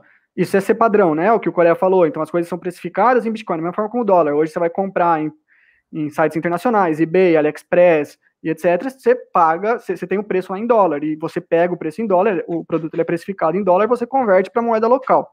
Então, se isso é ser é, moeda mundial, muitos fatores é, influenciam, tá?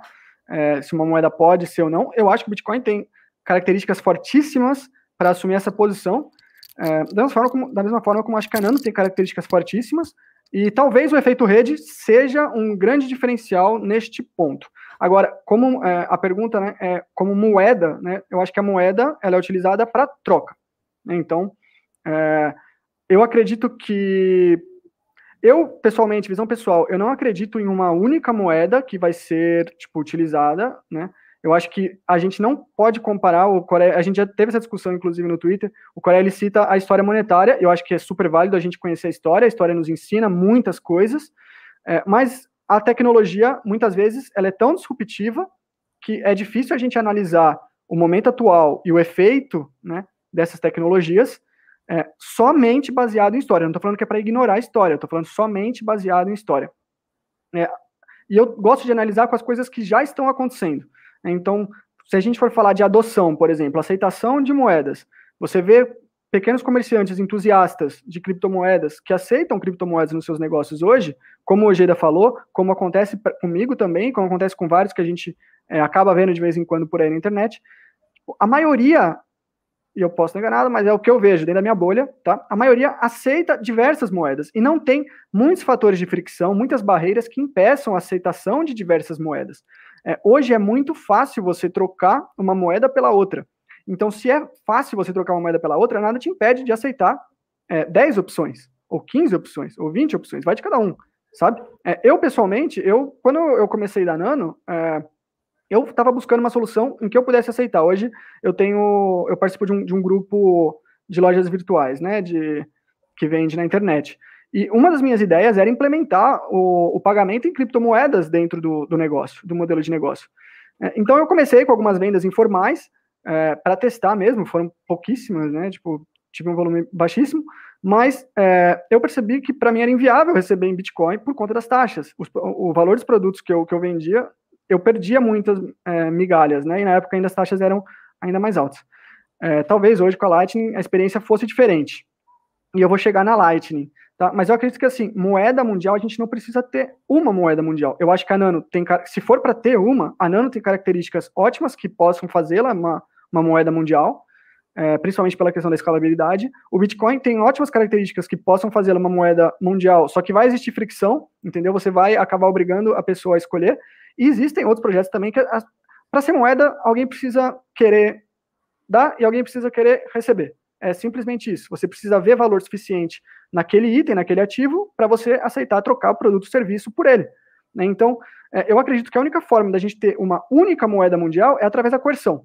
Enquanto o livre mercado ele for algo vigente, ele for possível, as pessoas, diferentes pessoas vão escolher coisas diferentes, isso já acontece, né? Cada um tem o seu projetinho preferido, é, porque se identifica mais com os valores da comunidade ou porque tem mais grana investida nisso. É, cada um tem seu próprio motivo, e é muito difícil a gente querer definir os motivos de acordo com a nossa realidade. Né? Então, eu acho que desde que a gente tem, a partir do momento que a gente tem livre mercado e as pessoas podem escolher que moeda usar, cada um vai escolher a que convém melhor para ele. Né? Então, é a que tem menos taxa, é a que faz a transação mais rápida, ou é o que tem uma rede já mais robusta com maior número de nodes e, e mais lugares aceitam. Né? A gente tem Visa, Mastercard, Elo, né? a gente tem uma série de, de pagamentos de cartão e, e a, de repente uma pessoa prefere no banco falar, ó, oh, cara, eu quero um Visa, por quê? Porque aceita em mais lugares. Tá? Mas isso não, não significa que o Mastercard não seja um cartão mundial. O Mastercard é um cartão mundial, internacional. Você pode, a maioria dos lugares vão aceitar Mastercard da mesma forma como aceitam Visa. Então, é, e cada um tem as suas próprias preferências também, tem as suas próprias qualidades e, e vantagens e desvantagens. Então, cada um vai escolher é, a sua. Eu não acredito que tenha uma única. Eu, acho que ambas têm grandes características. Eu, inclusive, prefiro usar a Nano, porque eu acho que uma transação mais rápida ela te dá mais segurança. É, no momento, eu sou, eu sou lojista, eu vou vender, cara, eu vou esperar uma hora para confirmar os seis blocos do Bitcoin. Eu não acho viável, entendeu? Eu acho que passa uma segurança, uma otimização melhor para o lojista aceitar nano. A questão das taxas também. Você é, consegue oferecer um preço mais bacana ou ter uma margem de lucro mais alta, enfim. É, e a Lightning, a gente, é, eu já vou pular então, antes de responder os outros pontos, é, a questão da Lightning, que foi que o Coreia enfatizou mais que ele quer que eu, que eu dê atenção para isso.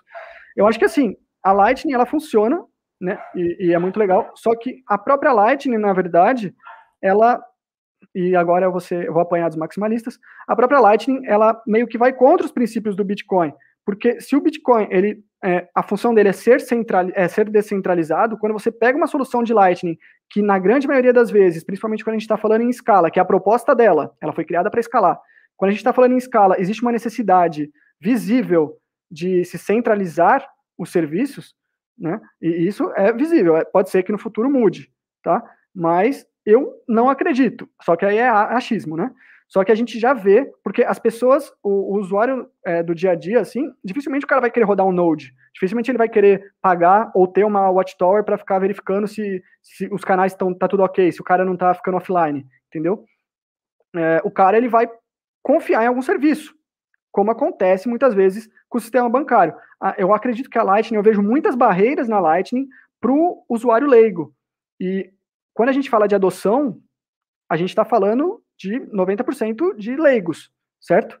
Uh, então, eu vejo coisas e perdendo o, o, conceito do Bitcoin, cara. Como eu falei, eu amo o Bitcoin, eu acho que a Lightning, com todo respeito, é uma cagada, tipo, em cima da proposta do Bitcoin, porque ela é, abre mão de muitas coisas. Ah, e, e aí beleza, só que é, vamos ignorar isso, vamos falar, apesar de tudo, a gente ainda tem a primeira camada.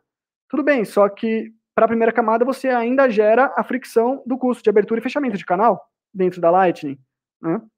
Então, você quer voltar para a segurança da rede, você quer voltar para a descentralização da mainnet on-chain, do Bitcoin na primeira camada, você tem os custos, igualmente. Né? o, o, o, problema da, da escalabilidade volta. Ah, você quer manter uma grana lá na Lightning para poder é, evitar esses problemas de escalabilidade da blockchain.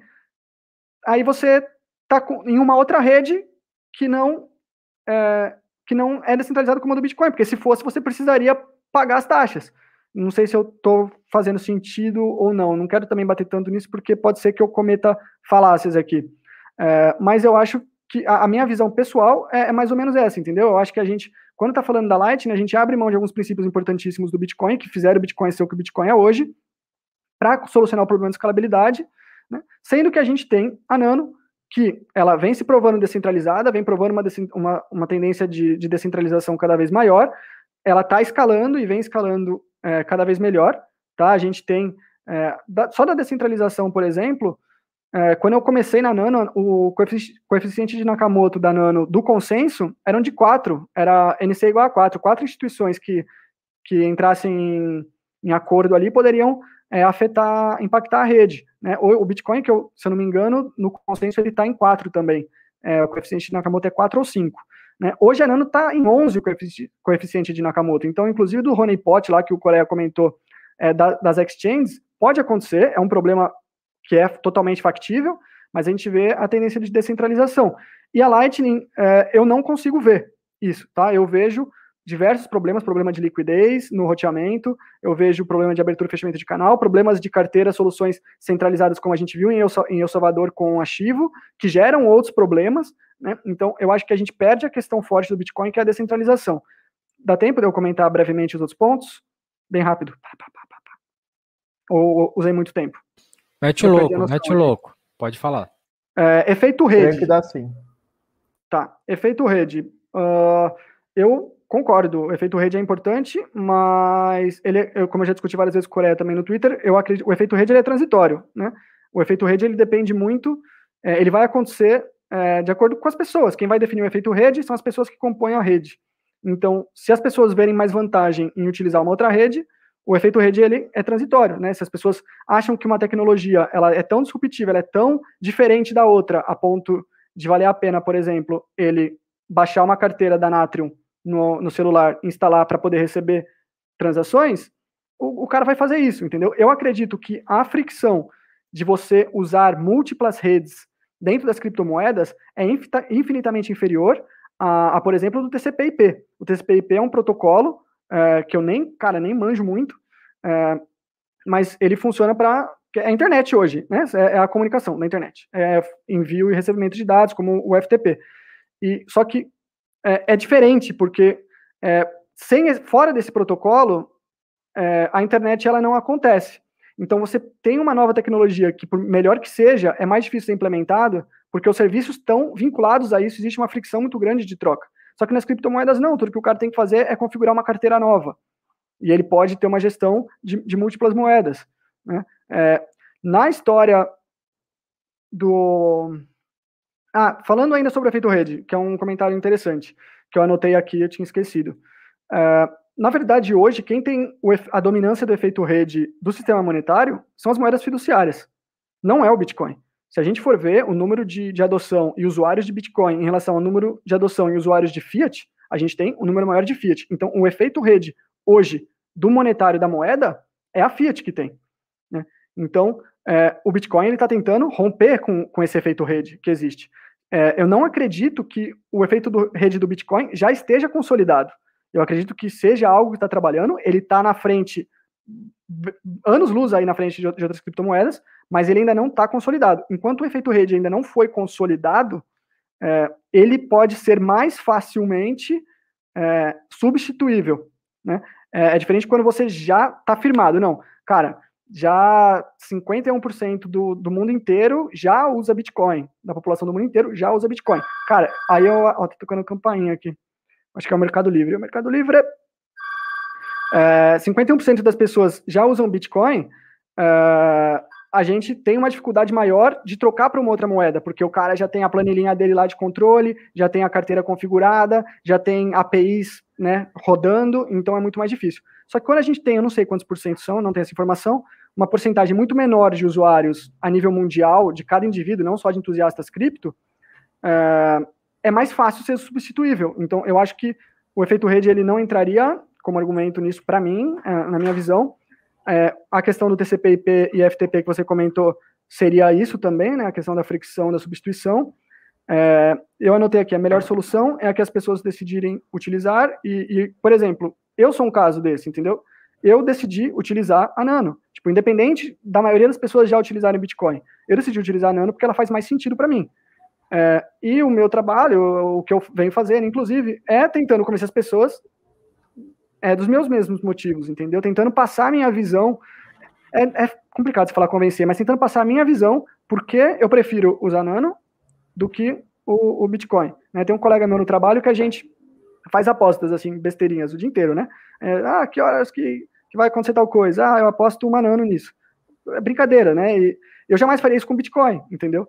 Então, é, a, a, questão da Nano como solução né, de moeda mundial, eu não acho que para a gente medir o sucesso ou do Bitcoin ou da Nano, ela precise ser utilizada por 90% da população mundial.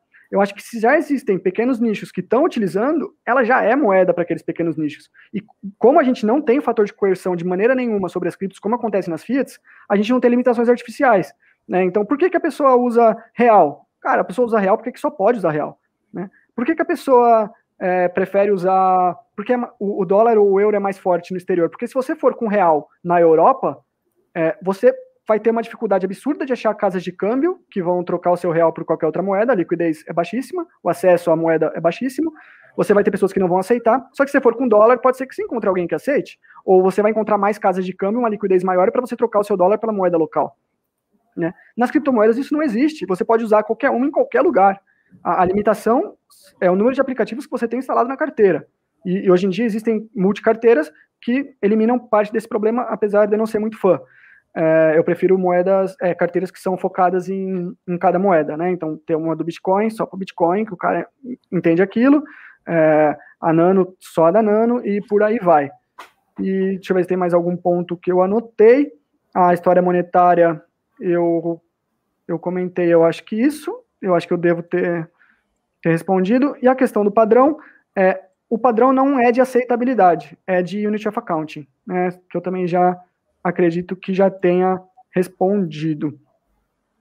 Uh, é isso. E se eu posso fazer uma sugestão, tipo, é testar, sabe? Eu baixei a, a Moon faz pouco tempo atrás aí para fazer o teste. Uh, e gostei pra caramba da experiência, achei muito legal. É que se eu tiver a opção de usar Nano e não usar Lightning, eu vou usar Nano, entendeu? Eu acho que ela faz mais sentido para mim. Uh, mas é testar, cara. Baixa Natrium, tem, inclusive na minha thread lá, tem é, artigo explicando como configurar sua própria carteira. Então, guarda a seed bonitinha, num lugar seguro, faz o teste. Tem faucets da Nano até hoje. Como a comunidade ela foi criada com faucets, né, a distribuição gratuita dos, das unidades, 95%, inclusive, das unidades de Nano foram distribuídas através dos faucets, 5% ficou para o fundo de desenvolvimento, que também dá para acompanhar nos exploradores de, de blocos, aí, exploradores da rede. É, a comunidade mantém ainda essa característica da doação. Eu mesmo faço sorteio direto, porque eu ganhei algumas nanos aí em, em faucets. É, eu ganhei nanos em sorteios de outros membros. Essas nanos eu nem uso para mim, tipo, eu deixo para tentar é, espalhar a palavra da luz, né? O pessoal brinca.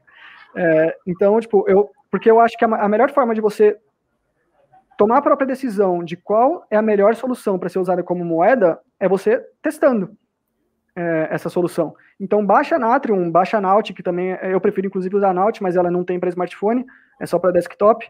É, as, configura uma carteira, é super simples, em menos de 5 minutos é, você configura, entra num faucet e, e recebe suas primeiras frações de nano aí, vê qual é a experiência e passa para alguém, manda para outra carteira, brinca com, com o negócio, sabe? Não precisa é, ficar esperando é, entender todo o projeto para você começar a brincar com isso que é de graça, né? Manda um mananinho para cá, um mananinho para lá, faz o mesmo com a Lightning, faz o mesmo com o Bitcoin e toma sua própria conclusão. É isso. Eu acho que é importante até dizer isso, tipo, não é porque você fez um teste no, na Nano ou na Lightning que você se tornou um maximalista de Nano, um maximalista de Bitcoin. Cara, faz seu teste, vê o que, que te agrada mais, vê qual que faz mais sentido para você. Não ficou indo pelas ideias dos outros, porque às vezes a gente faz umas besteiras só defendendo a ideia dos outros que, que, que a gente vê que não tem nada a ver com a gente mesmo. Coreia, quer. quer... Tá. Uh, vamos lá. Primeiro eu vou falar da parte das moedas, aí depois eu vou entrar na parte do, do BTC. Uh, O Vini falou que uma única moeda só pode ser usada, é, que ele vê que só pode ser usada através de coerção, tá?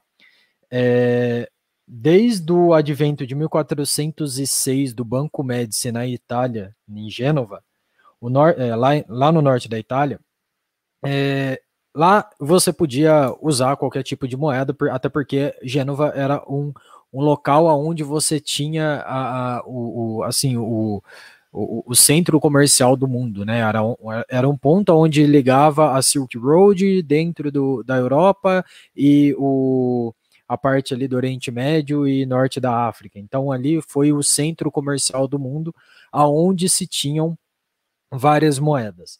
Mas o mais interessante é que depois de, é, de 1450 eles começaram a não utilizar mais a prata, porque eles não aceitavam mais a prata porque a prata não era uma coisa que, assim, eles percebiam que não não tinha vazão a prata e eles queriam dar vazão a isso e eles não conseguiam e consequentemente eles é, é não a, a, o, o, o, rei, não sei se é rei agora, você vai me desculpar, mas o, o cara, o representante de Gênova, é, ele não, não tinha essa capacidade. Ele, os comerciantes pararam de aceitar a prata e começaram a aceitar só ouro porque os outros países só aceitavam, é, só trabalhavam com ouro. E aí, conforme foi, foi criando-se menos países que começaram a usar a prata, eles começaram a usar o ouro. Uma coisa interessante disso, é, para quem se gostaria de, de, de, de adentrar nesse, nesse ponto, é, é, analisar a Silk Road e juntamente com a a, a, história do Gengis Khan, tá? Com, porque você percebe que a prata era usada muito na Ásia, mas quando ela era enviada, é, com, se, é, tinha as compras e vendas acontecendo na Europa, a Europa só aceitava ouro e não aceitava prata. Tá? Então, é, un, uma única, você ter um único padrão é através de coerção? Não, não é. É, é uma coisa que já vem acontecendo. Inclusive, o padrão ouro foi criado justamente por conta, é, é, não foi uma coisa pré-determinada, pré-definida. Isso foi acontecendo com as pessoas, né? É, então, essa ideia de ah, a gente só vai ter uma moeda através de coerção, não, não é. é isso aí, o, o, a, o, o, exemplo, esses exemplos mostram que, que na verdade, não, não tem isso. É, ele comentou também que uma única moeda ela não vai ser usada, porque assim, a gente, e, e logicamente esse argumento que eu acabei de fazer agora, ele pode ser, é, é, é o Vini já comentou que é, é, uma coisa muito disruptiva e não pode ser usada como somente como base, que a gente precisa entender a história, e só que a gente não pode tomar como base isso, é, porque ela é muito disruptiva, e aí entra uma outra, uma outra questão com relação a que o o, atualmente, né, o efeito de rede ela está na Fiat e não no Bitcoin, e o Bitcoin está tá roubando o, negócio, a, a, o, o efeito de rede da Fiat, é o seguinte: é, quando você compara a Fiat, moeda Fiat, com o Bitcoin, você tem uma disrupção absurda. Então você tem uma moeda que ela é centralizada, uma moeda que o governo ele pode fazer o, o debase dele, né? Pode é, é, imprimir dinheiro a torto e a rodo, pode fazer o que quiser, pode é, é, congelar seu patrimônio, etc e tal, e o Bitcoin você não tem isso, você tem uma, uma, uma mudança absurdamente grande do Bitcoin para a, a moeda fiat. Não acontece a mesma coisa com as outras moedas e o Bitcoin. Isso é uma, uma coisa importante. As outras moedas, elas não têm a mesma disrupção que o Bitcoin tem da Fiat, e por isso que as pessoas elas tenderão, isso é uma tendência, as pessoas a usarem mais o Bitcoin ao invés de outras moedas. Ah, isso significa que é, não haverão outras moedas. Isso significa que a gente não vai ter certos nichos aonde as pessoas irão usar aquelas moedas. Não, não é isso. A questão é o centro principal de toda de, de, de tudo, certo? As relações comerciais entre as pessoas, as relações comerciais, por exemplo, vamos pegar assim, a, a, relação comercial de eu comprar um negócio na, Alex, na AliExpress de um chinês no meio do, de Shinzon 1 lá, nem sei se existe esse, esse lugar, mas no, no, no, em Shinzon 1 lá, na, em, em, Hong Kong, certo? É, o cara lá, é, eu comprar o, o, o, produto dele, eu vou comprar com Bitcoin, eu não vou comprar com outra moeda. Por quê? Porque mesmo o Vini falando que ah, você pode usar múltiplas moedas, é só você ter a carteira, é só você ter é, é, você ter baixar a carteira ou, ou até mesmo ainda eu coloco ainda mais para o Vini, você não precisa baixar a carteira, só você ter uma exchange, uma conta em uma exchange, né, que você tem acesso a várias carteiras, apesar de ser centralizado, você tem lá a opção de várias carteiras, mas é, tudo que ele fizer, ele analisando isso num, num, numa visão mais é, no futuro que seria a hiperbitcoinização, é, o, o custo dele vai estar em Bitcoin. Então, ele só vai preferir usar o Bitcoin. É lógico, ele pode aceitar outras moedas, mas ele vai pegar esse funil de moedas que ele vai usar e vai usar um sistema de swap, aonde ele coloca lá qualquer moeda que você quiser, que é, aceita qualquer moeda, mas para ele vai vir Bitcoin, entendeu? Então, nesse modelo, o, o padrão é o Bitcoin. Pode ser que tenha várias pessoas usando várias, várias criptomoedas, mas a base de toda a, a, a vamos colocar assim, para ser eu, eu, eu, vou, vou colocar no máximo, né? Para ser usado, a base de toda a sociedade vai ser o Bitcoin. Não vai ser Bitcoin e mais alguma coisa. Esse é um ponto. É, o Vini também comentou, agora entrando né, no, nos pontos aqui do, do Bitcoin, o Vini comentou é, que o, a Lightning ela vai contra as ideias de, do Satoshi por centralizar alguns serviços. E, o, e existe o custo de fricção, né, é, por conta que você tem aí a, a, a, necessidade de você abrir e fechar canal dentro da, da rede da, do Bitcoin e que ela seria uma outra rede, tá? É, só para deixar bem claro, como eu falei anteriormente, o Bitcoin é uma rede, ela é um cliente, certo? Você tem o, o, o programa Bitcoin, você tem a rede do Bitcoin e você tem a moeda do Bitcoin. O fato de você usar uma dessas três coisas, você está usando o Bitcoin. Então você precisa do cliente do Bitcoin para você rodar e você precisa da rede do Bitcoin para você rodar a Lightning. Então você está sim usando o Bitcoin. Você está usando uma camada em cima dela mas você ainda está usando a rede do Bitcoin. Você não está usando a, a rede on-chain, mas existe a rede e é a mesma rede do Bitcoin, entendeu? E, e, ele, e ela centraliza os serviços. Neste caso, como eu falei, a descentralização do Bitcoin ela é feita na primeira camada. Então, na segunda camada, como eu falei do trilema, na segunda camada foi dado a opção de você, ser, eh, você ter uma maior escalabilidade. Então, se você tem uma maior escalabilidade, automaticamente ou você vai ter que trocar a segurança ou você vai ter que trocar a descentralização. Então, neste caso, certo? Como a, a, a segurança é a base forte e que ninguém vai usar ela, que ninguém vai ser louco de, de trocar ela, troca-se a centralização pela é, escalabilidade. Então, você tem sim é, serviços na qual você é, são mais centralizados, mas isso não quer dizer que esses serviços centralizados serão os donos da moeda. Você consegue utilizar um serviço de uma, de uma carteira, por exemplo, você pode utilizar a Phoenix, que é uma carteira que é, ela não é custodial, ou seja, você tem o seu próprio, a sua própria, o seu próprio node, Desculpa, você tem sua própria carteira, você abre a, a, o, a, os canais com o Node da, da Async, que é a dona da. que é a, a empresa que criou né, o projeto da Phoenix.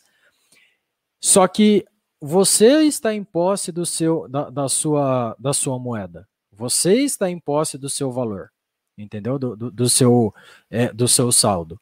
É, você apenas dá a possibilidade, é, você apenas terceiriza a necessidade de, de ficar gerenciando o Node, ficar gerenciando a, o, o fato dele, dele ser de abertura de canal, de fechamento de canal, de, de como que você vai fazer. Isso tudo você terceiriza. Só que você ainda é dono da.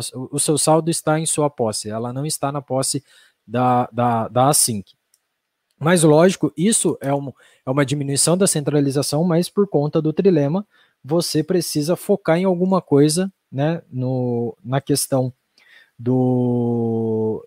Se você quiser mais escalabilidade, você precisa abrir mão da, da descentralização. O ponto é, mesmo que você abra mão da descentralização na Lightning, você tem a descentralização, a, a descentralização ela acontece na camada de baixo. Então, na, na, na camada mais básica. Então, o que, que acontece? Se você quer é, mais segurança e mais sem, é, descentralização, você desce uma camada, fechando o canal. Se você quiser mais escalabilidade, você abre um canal e vai para Lightning. Numa fração de segundo, sem necessidade, é, você não, não precisa se preocupar com relação a questões relacionadas à, à paridade de moeda. Você, o que você tem, se você tem um milhão de, de, de satoshis é, na, na Lightning, é a mesma coisa que você ter um milhão de satoshis é, no, em on-chain, tá? Isso não muda. Diferente de da fricção de você trocar em relação ao câmbio de uma moeda para outra, porque você tem a variação dessa é, do quanto você tem do, do, do, seu próprio patrimônio. Então, apesar de, de, de ser falado que você tem uma fricção para abertura e fechamento de canal, o seu saldo é o mesmo, o seu saldo é em Bitcoin. E você sabe que se você não precisar abrir nem fechar canal, o, o, o valor que você tem hoje vai ser o mesmo valor que você vai ter amanhã. Diferente de você ter multimoedas, onde o, o valor que você tem hoje não vai ser, provavelmente com quase 100% de certeza, não vai ser o mesmo valor que você vai ter é, amanhã. Isso em relação a qualquer coisa. Você pode pegar o Bitcoin, Nano. Então, essa diferença ela impacta em maior risco ao em maior risco a qualquer pessoa que utiliza, seja ela consumidor ou é, produtor. E esse risco é um problema, e esse risco é uma coisa que tende a ser mitigada com a, a utilização somente de uma moeda. Então era tudo isso que eu tinha para falar. Agora eu deixo o Vini dar a resposta aí. Eu fui fazendo sinais de concordância porque eu não vou repetir o que eu concordo, tá? Vou bater nos pontos que eu discordo. Eu acho que faz bastante sentido muito do que você disse. É, vou começar do final, que eu acho que é mais fácil. É, a questão é, da fricção, né, da, da Lightning. Agora você comentou que um Bitcoin vai ser sempre um Bitcoin, é, mesmo na Lightning ou não. A questão da Lightning, eu acho, o principal ponto é realmente essa questão da descentralização. Tá, você falou, ah, quando você está usando a Lightning, você ainda tá, eu estou com laser eyes, né? Agora que eu percebi. Não estou conseguindo tirar isso. Bom. A questão da Lightning é assim: é, você realmente precisa abrir mão da descentralização para transacionar na Lightning. Então, por mais que um Bitcoin seja um Bitcoin, você está sujeito a problemas é, decorrentes da centralização ou da falta de descentralização. E eu acho que aí é a questão de que vai de cada um realmente decidir se está afim de abrir mão disso ou não, é, em troca da fricção do câmbio que eu acredito que é bem mínima e cada vez vai ser menor. Né? A gente sabe que quanto maior o, a capitalização de mercado, mais menos volátil é o preço, certo? Mais estável é o preço. É, hoje a gente vê uma volatilidade é, gigantesca em todas as outras moedas, muito menor do que no Bitcoin, porque o Bitcoin tem uma capitalização de mercado maior, ele é mais pesado, é mais, é, é tem menos volatilidade por conta disso. Eu acredito que quanto é, mais aumenta a capitalização de mercado de cada moeda, e isso, as, as moedas mais utilizadas e as melhores soluções, as melhores tecnologias devem é, ganhar um market cap maior, um nível de investimento maior, mas também a gente não tem como assegurar isso, né? O mercado ele, é, ele se comporta à sua própria vontade, é, nem sempre é fundamental, nem sempre é racional, é, mas é, essa questão da volatilidade do câmbio diminui, ela existe, concordo plenamente tá? É que eu acho que ela diminui. E aí vai de cada pessoa escolher fazer o trade-off, entendeu? Ah, beleza. Uh, eu, Vinícius, abro mão da, da descentralização da Layer 1 uh, para evitar a fricção do câmbio? Não, não abro, porque eu consigo me mexer legal no câmbio. Eu acho que a volatilidade pode ser até boa para quem sabe se mexer dentro dela, entendeu? É, comprei, é, comprei nano a, comprei uma nano valendo 5 dólares. Amanhã a nano chega a, a 10 dólares. Eu consigo comprar um produto pela metade do, do, do preço, né? Com o dobro do poder de compra. É, e o cara, se ele for é, esperar essa valorização continuar, ele consegue vender a mais o produto que, que ele me vendeu, né? Ele, ele recupera uma. Eu, podemos falar em vez de dólar em satoshis, por exemplo, pode acontecer. A volatilidade, ela sempre, ela nunca é para uma direção só, né? Ela sempre vai e volta. Então, para quem, por exemplo, sabe é, gerenciar o seu patrimônio dentro de um cenário volátil, cara, a volatilidade é positiva. Eu acredito que seja, para mim é, entendeu? Quem não sabe, pode ser que prefira se manter na Lightning, abrir mão é, da, da primeira camada, realmente, e ficar na Lightning. É, a única coisa que eu acredito que nossa, abriu alguma coisa aqui. Eu acredito que toda essa argumentação esteja baseada na premissa é, de do que você disse que com certeza o Bitcoin vai ser o padrão. Eu discordo totalmente. A gente não tem como saber. O Bitcoin é hoje, ele tem uma grande força, ele tem, é, ele é o favorito. Concordo, concordo em tudo, né? É, mas a gente não tem como ter certeza. Tá? E mesmo que a gente tivesse certeza, mesmo que o Bitcoin possa ser o, o padrão, e continue como líder, né, que hoje ele tem 41%, eu acho, de, de dominância do mercado, é, mais que essa dominância caia para 20%, tá? Ele continua sendo líder, ele continua sendo extremamente relevante e muito mais relevante do que as outras. Isso não significa que as outras falharam e que as outras não cumprem com o mesmo objetivo, né? E que as outras não solucionam o problema do P2P descentralizado, tá? Eu nem concordo com isso, eu acho que a gente não tem como saber, eu acho que muita coisa pode acontecer, eu acho que a Nano tem ótimas características para assumir essa posição, mas mesmo que ela não assuma, é, ela ainda foi um sucesso, eu acho que o grande ponto é esse, né? É, a, a, é shitcoin, não é shitcoin, falhou, não falhou? Eu acho que é muito difícil a gente saber com o conhecimento que a gente tem hoje. A gente pode analisar alguns fundamentos e, e na verdade, o próprio mercado vai, vai definir. Né? Então, discordo, a gente não tem como saber que, o, que vai ser o Bitcoin, é, não mesmo. E a questão do custo, que eu acho importantíssimo também. É, se a gente tem uma liberdade, um livre mercado, diversos, diversos players aceitando diversas moedas, se o seu fornecedor aceita nano, seu custo pode ser em nano, ele pode ser calculado em nano, entendeu? Se você está dentro de um ecossistema é, em que as pessoas preferem utilizar nano, por isso que eu falei, é, definir algo global é muito difícil, porque de repente, em um determinado, uma determinada localidade, um determinado nicho, as pessoas vão preferir usar nano. Então, o fornecedor do, do cara é nano, o cliente do cara é nano, entendeu? Ele tem um ecossistema autossustentável. E, e o custo dele vai ser em nano, ele vai pagar os funcionários dele em nano. E se o cara não quiser receber nano, de repente ele não contrata, ele contrata alguém, pode ser pré-requisito, entendeu? É, pode, pode ser que mais pessoas aceitem o Bitcoin por causa disso, aí várias pessoas. Eu acho que tem muita fricção no Bitcoin, principalmente por causa da, da Light Network e principalmente por a gente abrir mão da, da centralização. Né? Eu achei, eu vi um, um, artigo que você leu que é muito bacana, que, é, que saiu no, no Live Coins, e eu aprendi demais. Eu, na verdade, eu quero ler de novo, porque eu não consegui absorver tudo ainda, da questão do roteamento de canais. Né? É, hoje, um problema muito grave na, na Lightning, que deve se resolver com o tempo, é, é o da liquidez né? A gente tem um problema claríssimo de liquidez. Não, eu não tenho certeza que o meu Node vai conseguir se conectar com o seu Node, certo? Porque a gente tem limitações. Teve um cara aí que tentou mandar mil, equivalente a mil dólares em Bitcoin para um outro que ele perdeu uma aposta, um maximalista de Bitcoin perdeu uma aposta, eu acho que para um, um, maximalista de Ethereum, e, e, ele foi pagar mil dólares em, pela Lightning e, cara, ele não conseguiu, né? Então, assim, eu não tenho a certeza que o meu Node vai, vai conseguir se conectar com o seu porque existem barreiras naturais da Lightning, certo? Eu fico dependente de um roteador, eu fico dependente de liquidez, eu fico dependente, é, de repente, de abrir um canal direto com o cara, e aí nisso eu já estou pagando taxa. É, e Nano não acontece isso. Eu posso, com a minha carteira, eu conecto com a rede inteira, da mesma forma que o Bitcoin, e as duas são incríveis por isso, só que na Nano eu faço isso sem taxas para sempre, tá? Porque nunca, é, isso é imutável na Nano, se um dia a Nano começar a ter taxa, a, a ter taxa, eu tô fora, da mesma forma como outros entusiastas. Isso vale para o Bitcoin. Se um dia o Bitcoin for mutável, né, se um dia mudar em alguma regra importante do Bitcoin, os nodes vão, é, não vão fazer aquela atualização, da mesma forma como na Nano.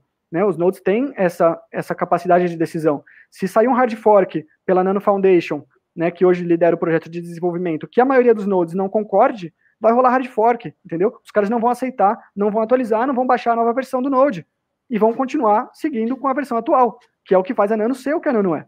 Né? Então, é, eu acredito que tudo isso a gente tem que levar em consideração é, na questão da fricção, na questão da aceitação. Vamos ver aqui mais, se eu anotei mais alguma coisa. As exchanges, você falou das exchanges, né, de, de poder usar as exchanges como solução ao invés de multicarteiras. Pode, é, mas não é o recomendado, não é recomendado, né? Inclusive a Nano, ela bate muito nessa tecla, tire sua grana da exchange, tire sua grana da exchange. É, da mesma forma como o Bitcoin fazia no começo do, do projeto, né? Sempre foi isso, né? Not your seed, é, not your seed, not your coin, né? Não é sua semente, não é sua seed, não é sua moeda. E a comunidade da Nano tenta educar a, a galera em relação a isso. Porque se a gente está usando exchange, a gente está usando solução custodial. Se é para usar solução custodial, cara, de repente a gente tem outras opções melhores, né? A, o, o, forte da Nano é ser uma alternativa não custodial. A comunidade valoriza muito, muito, muito é, a autossoberania dos fundos. Isso aí é visível. Qualquer um que entra no Discord e troca um dia de ideia lá percebe o quanto isso é valorizado, tá? A autossoberania dos, dos fundos. Da mesma forma com o Bitcoin. É, só que na Lightning, isso não. Isso, é, pelo que eu vejo um pouco da comunidade, eu posso estar errado, minha visão pode estar, estar polarizada nesse sentido, estar, estar enviesada. É, eu vejo passando. Um, passar pano fica feio, né? Mas é que eu acho que é, é a melhor forma de descrever isso, entendeu? Eu vejo o pessoal passando um pouco de pano, de repente, para soluções custodiais, é, pelo uso, pela escalabilidade, no que você diz do trilema. Então o cara está disposto, de repente, a, a, prefere que a pessoa use uma solução custodial a usar uma shitcoin, entendeu? É, e eu não consigo concordar com isso também, eu acho que está errado. Certo. É, quando você. Tá.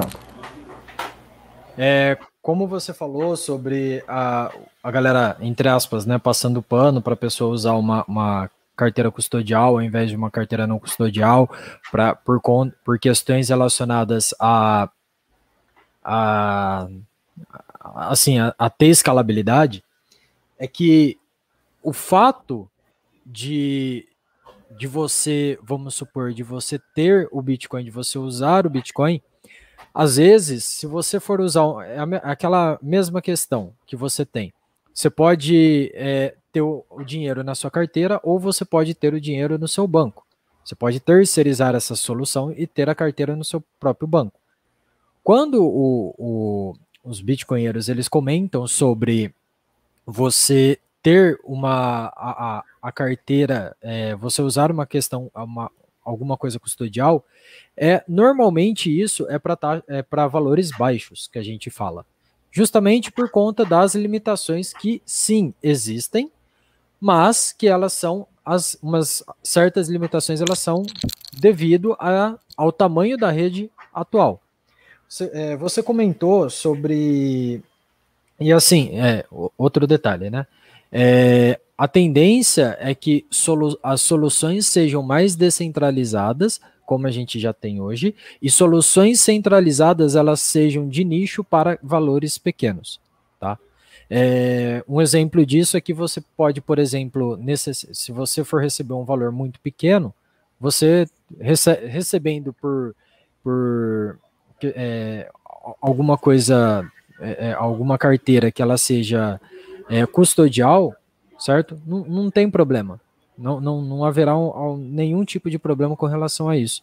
E a gente fala sobre isso por conta que a gente já a gente sabe da limitação atual da Lightning. Tá? A Lightning ela não é uma bala de prata, ela não veio resolver todos os problemas, ela está resolvendo um dos problemas que é o problema da escalabilidade, mas ainda a gente sabe que tem muita coisa para acontecer antes que é, é, ela realmente se torne algo, é, vamos dizer assim, internacional para qualquer quantidade de valor, seja ele grande, seja ele pequeno. Tá?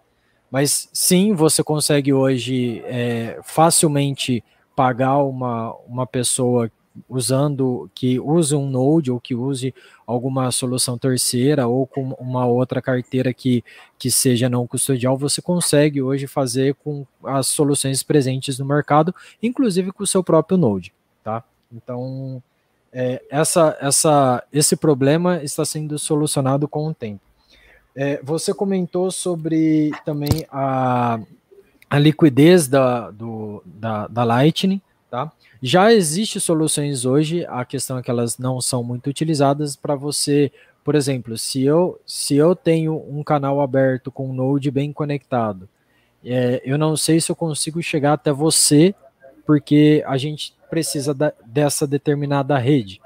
Sim, a gente precisa dessa determinada rede, mas hoje, por exemplo, quando o cara quis pagar mil dólares, ele conseguiria pagar isso é, quebrando em valores pe é, pequenos, dependendo da solução que ele tem, logicamente, mas já é possível, já tem soluções hoje que você consegue, por exemplo, quebrar. Você manda para uma pessoa, por exemplo, mil dólares, e a própria rede ela quebra esses mil dólares em 100 dólares para você encontrar os melhores caminhos, os caminhos que têm o menor valor até chegar no, no na, na no, no, no, seu, no seu destinatário a um, a um custo, o menor custo possível. Então, é, isso já é, é, é uma coisa que realmente acontece devido ao tamanho da, da rede atualmente, mas ela, conforme o tempo passa, ela vai ser é, resolvida. Ah, em relação à volatilidade que você falou, é, eu não, a questão não é nem a, a volatilidade, a questão é, é, é, o fato da, de você ter a soberania e o risco que você tem com a volatilidade. Quando você não vai ver uma indústria, a indústria, qualquer indústria que seja, vamos pegar uma indústria de médio porte, que eu gosto de pegar por conta que é, eu tive bastante contato com isso.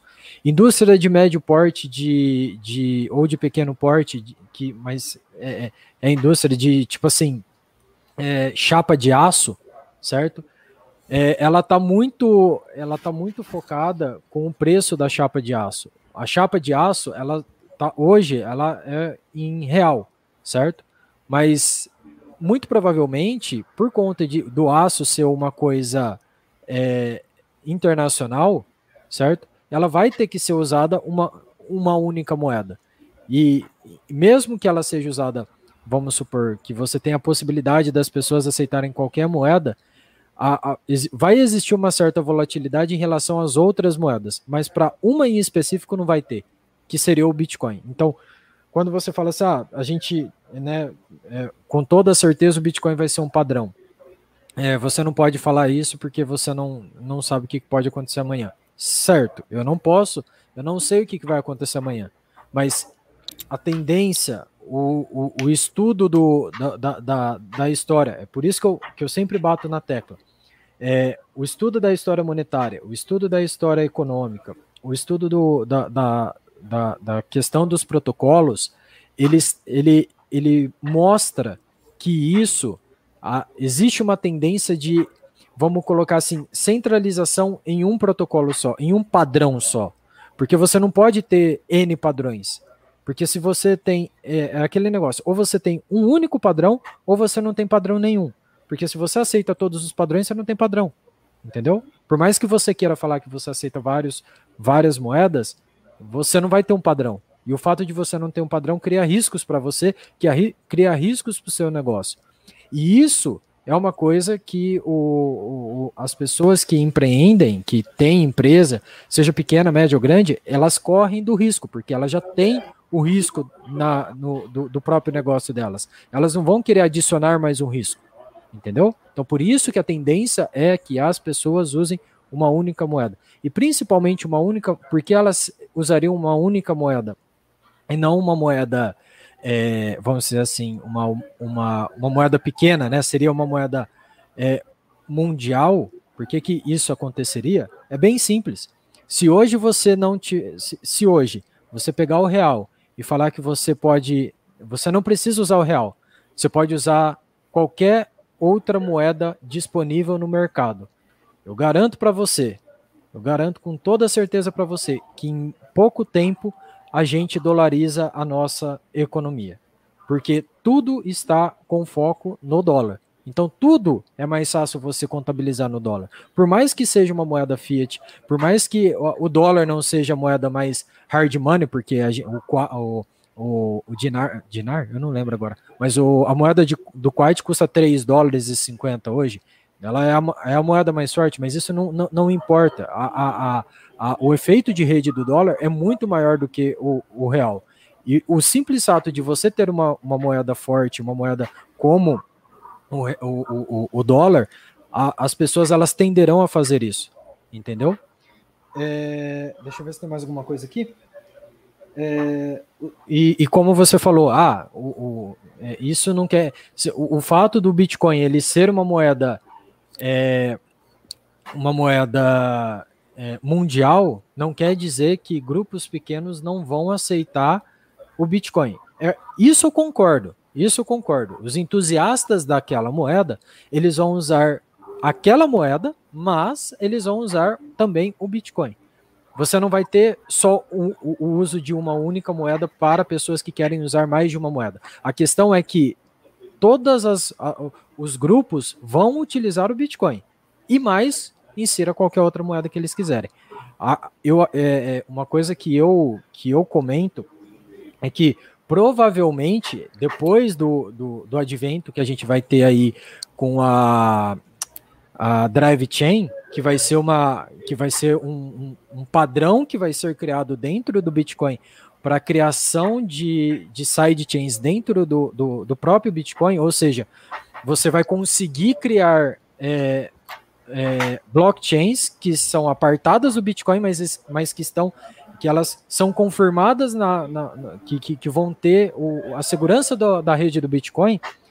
Quando for criado isso, muito provavelmente diversas moedas, e eu acredito que inclusive a Nano, ela possa ser integrada a uma dessas sidechains, que é uma coisa que uh, o Ojeda também falou, que ele acha que é, é, essa questão do, do, do, do modelo do bloco Lattes, ela, ela é, um, é um modelo legal que talvez ele possa ser incluído dentro do, do, da, da blockchain do Bitcoin através das sidechains.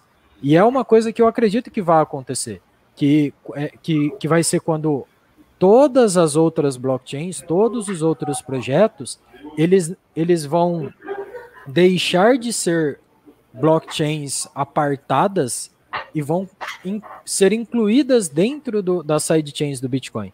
E aí, querendo ou não, cada um vai ter o seu, a, sua, a sua própria moeda para dentro dessas sidechains para que, que, que, vai, que vai ser desenvolvida, que vai, que vai ser utilizada.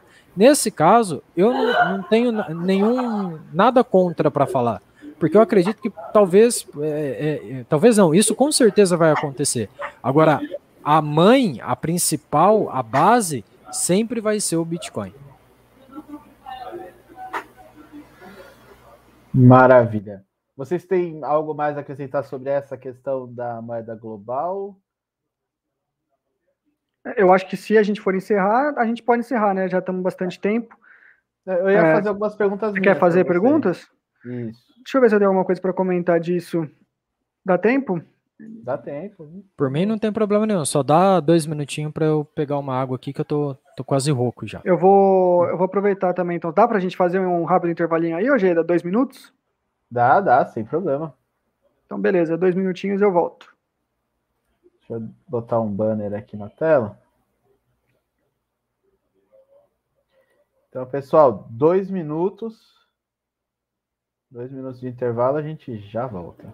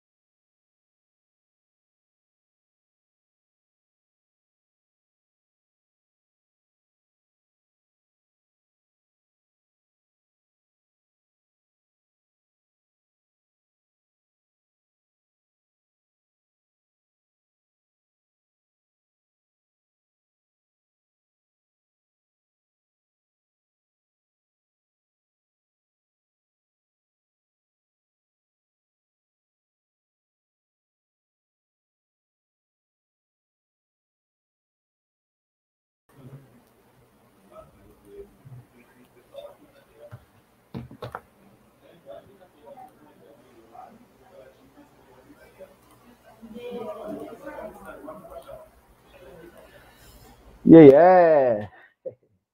O Vini já voltou. Coreia já voltou também? Já. Já? Beleza. Para qual dos dois eu começo a perguntar? Eu vou fazer, acho que uma pergunta para Coreia e duas para o Vini. Acho que foi. Primeiro fui eu, depois foi o Vini, depois fui eu, agora é o Vini. Então, pode ser para o Vini primeiro. Você vai querer. Ah, tá. Tá das perguntas já, né? Beleza. Então vai, tá. manda.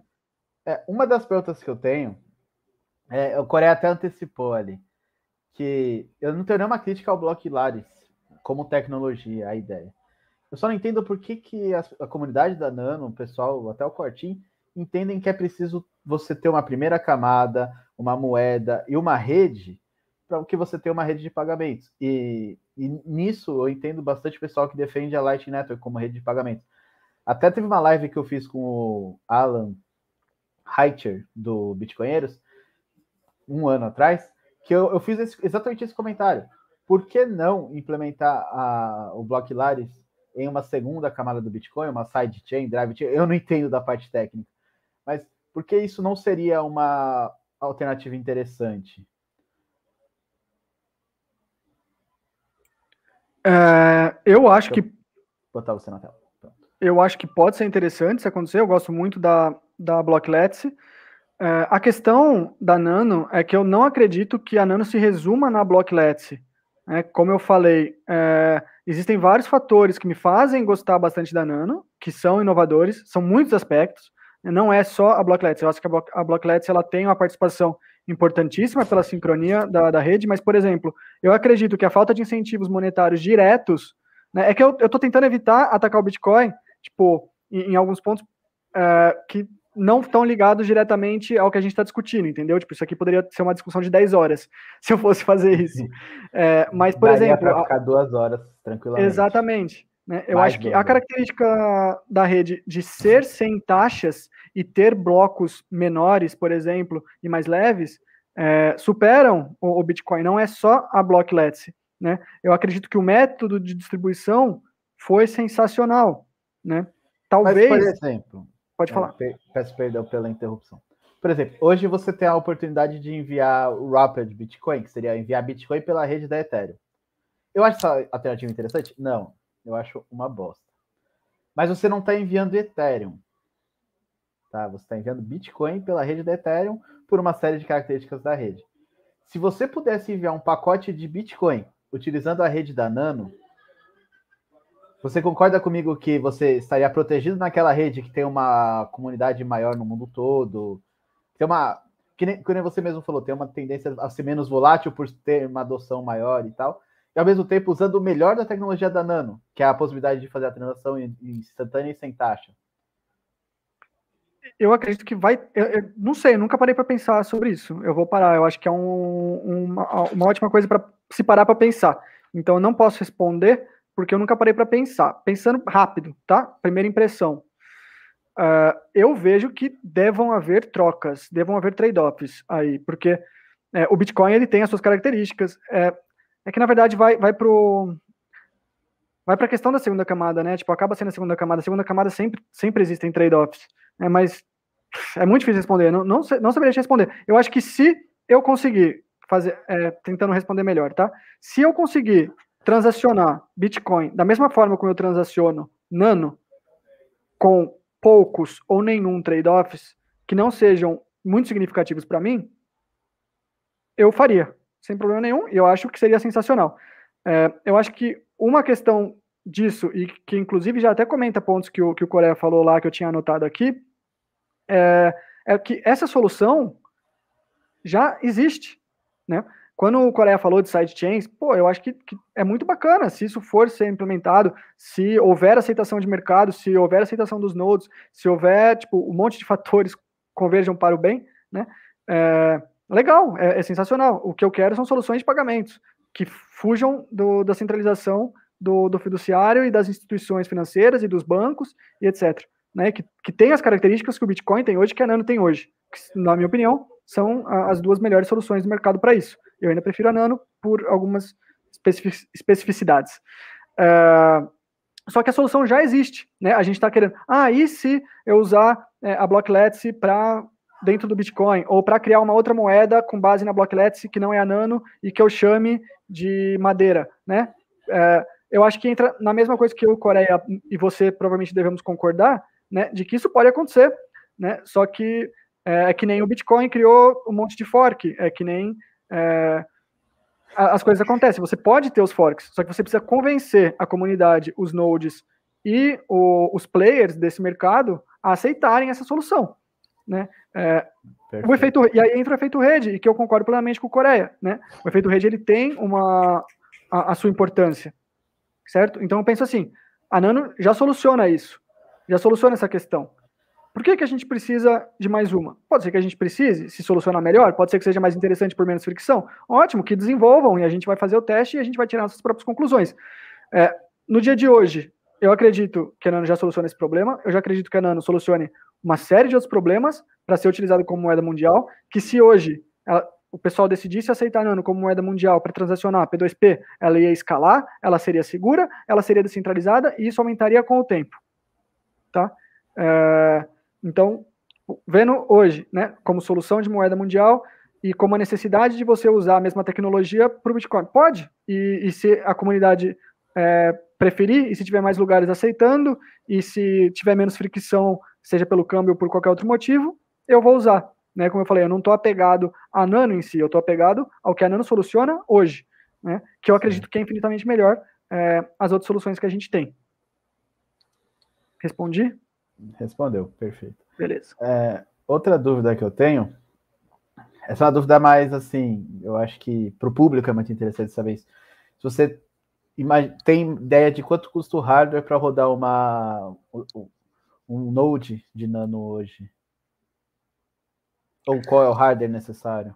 É, eu, eu não vou saber te falar. O, o Anarcrypto, que é o embaixador do, do BR, né, do Brasil, ele conversou sobre isso algumas vezes. Ele falou, pelo que eu lembro, que com 20 dólares mensais você consegue rodar um Node em nuvem, né, é, em servidores. Eu não sei como funciona isso, cara, tipo, de verdade, não sei mesmo, tá? É, uh, eu rodei mas... alguns meses o meu, mas não era em nuvem, era físico. Era físico, era doméstico, né? É. É, então, o doméstico... rodar você... porque eu, o meu HD não era SSD, e quando o HD não é SSD, o Node do Bitcoin também não funciona, porque o volume de transações, a quantidade de blocos é, é, alta, então.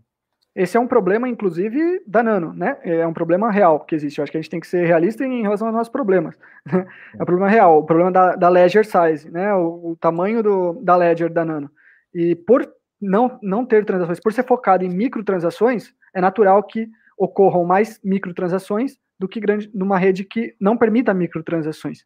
Né? Então existem transações rolando o tempo todo e naturalmente os blocos têm um peso, ocupam espaço físico e isso dificulta um pouco. Já existem soluções que estão sendo pensadas para isso, né? O pruning é, é, uma delas. O Bitcoin ele já tem o pruning, né? Você pode rodar o full node, você pode rodar o node prunado. Né? A Nano você ainda não consegue rodar o node prunado. Ou você roda o full node ou você não tá, ou você não, não participa da, da rede. É, né? o problema que eu, que eu tive com a Nano era isso. Não podia ser um, pruna, um pronado que eu escolheria, ó, a partir dessa do bloco tal eu vou rodar. Não, tem que rodar um bloco todo, aí você tem que pegar um bloco ali de 30 gigas, sincronizar e, e ele ainda, mesmo sincronizado ele ainda demora para baixar os blocos atuais. É, é pesado. Então, assim, você precisa ter uma máquina legal, uma máquina que aguente, é, e você precisa ter um, um, uma, uma capacidade de rede que, que suporte também, né? É, mas, teórica, o pessoal, é, os desenvolvedores, eles preveem que a gente consiga solucionar o, o, pruning, que vem o pruning experimental, experimental pruning, na V24, na atualização 24. A gente está na V22 hoje. Então a V22 está é, com. Não, é, a gente está na a V22. está com 70 e pouco por cento já. É, tá pra, é, essa porcentagem ela não é absoluta, tá? Isso aí varia. Aparece um probleminha novo, os caras jogam lá no GitHub o, o issue tem que resolver, aumenta, diminui a, a porcentagem. É isso aí, é muito difícil ter uma, uma previsão. Enfim, está sendo trabalhado, o trabalho está acontecendo e os problemas estão sendo solucionados. Mas é, a gente vai, vem para a V23 agora, próxima V24 experimenta o pruning se tudo ocorrer bem. É, é um projeto em desenvolvimento. É, então, respondendo a sua pergunta, pelo que eu vi, o pessoal fala que com 20 dólares você consegue rodar um, um Node OK, se eu não me engano, o, o Anar... eu não sei se eu posso falar isso, né? Por mês. É, o Anarcrypto, eu acho que ele deve gastar uns 100 dólares, porque eu faço doações, ele é meu PR, e para manter, né, o node dele. Uh, é, ele tem uma rede social, né, baseada em Nano. Sim, ele tem um, um monitor. É, então, eu acredito, a última vez que, que ele falou, né, tipo, para solicitar doações, para ajudar a manter o Node de pé, é, eu acho que era isso, era 100, aproximadamente 100 dólares no mês. Né. Se, se, a gente for pensar em, em exchanges e, e, serviços e grandes empresas rodando nodes para não depender de terceiros e se tornando PRs, né, é, cara, o que, que são 100 dólares para uma empresa que está economizando é, tanto em, em, outras coisas? Né? Eu acho que é bem, é bem insignificante, tipo, é, é um custo menor, ele vale a pena. É, eu até vi no chat, eu estava dando uma lida no chat por cima, eu fiz essa besteira de ler o chat. Não faça isso, não faça isso. e o pessoal falando, é, é, um argumento que vem sempre na Nano, né? O, os incentivos e tal, não existe almoço grátis. Tipo, é, é, exatamente isso. A empresa, o valor que ela tem que pagar para manter um node rodar é muito mais baixo do que se ela utilizar outras soluções. Então, só da rede estar tá funcionando, a empresa economiza. Então, ela ganha com isso. Né? Quando você economiza, eu sou empresário, né? Quando eu deixo de gastar, eu ganho mais, né? O lucro para mim é maior. Você tem menos custos, o lucro é maior. Esse argumento eu sempre achei muito ruim, porque o, o empresário ele quer ter lucro. Se ele vai gastar para ter um ponto de venda a mais ali, um caixa a mais no mercado dele, e isso vai trazer lucro, ele vai gastar para ter um ponto de venda a mais no mercado dele, ou um node de nano, ou um node de Bitcoin. O que o empresário quer ter é lucro. Não, Exatamente. Não faz muito sentido. Mas Sim. o meu último ponto aí em relação a Nano, isso foi uma das coisas que me fez deixar Nano um pouco de lado. Como você enxerga a questão da escassez digital? Que assim, eu, eu vou dizer a minha versão, né? Para mim, se algo é escasso, ele não pode ser recriado. Se a cada vez que uma moeda nova, e até uma moeda interessante como a Nano, que tem fundamentos interessantes, recriar a escassez digital, não é escasso, porque isso vai ser recriado inúmeras vezes. Então, é um dos pontos que eu fico com os dois pés atrás em relação a Nani e outras altcoins. Uh, visão pessoal, eu acho que tipo, isso é relevante, extremamente relevante, só que ainda é melhor do que o sistema Fiat. E ah, sem dúvida. Eu acho que eu volto naquela questão, né, que o, o Coreia discordou. Eu não sei se ele vai discordar em relação a isso também ou não. É, se quiser comentar, inclusive, né, abrir aí a oportunidade. Mas é, você só consegue garantir a, a, escassez digital, impedir que novas moedas sejam criadas. Por exemplo, é, o, o, o, rapaz que fez o superchat aqui, que está falando da moeda dele, ele é o criador de uma nova moeda, tá? Cara, as pessoas serão livres a continuar criando novos projetos. A única forma de você impedir esse, essa, essa criação é através da coerção. Né? Você fala assim, é proibido por lei você criar criptomoedas. A partir de agora você só tem Bitcoin e Nano e Ethereum e você não pode criar nenhum outro projeto. Né? É, é, é a única forma. As pessoas vão continuar criando, né?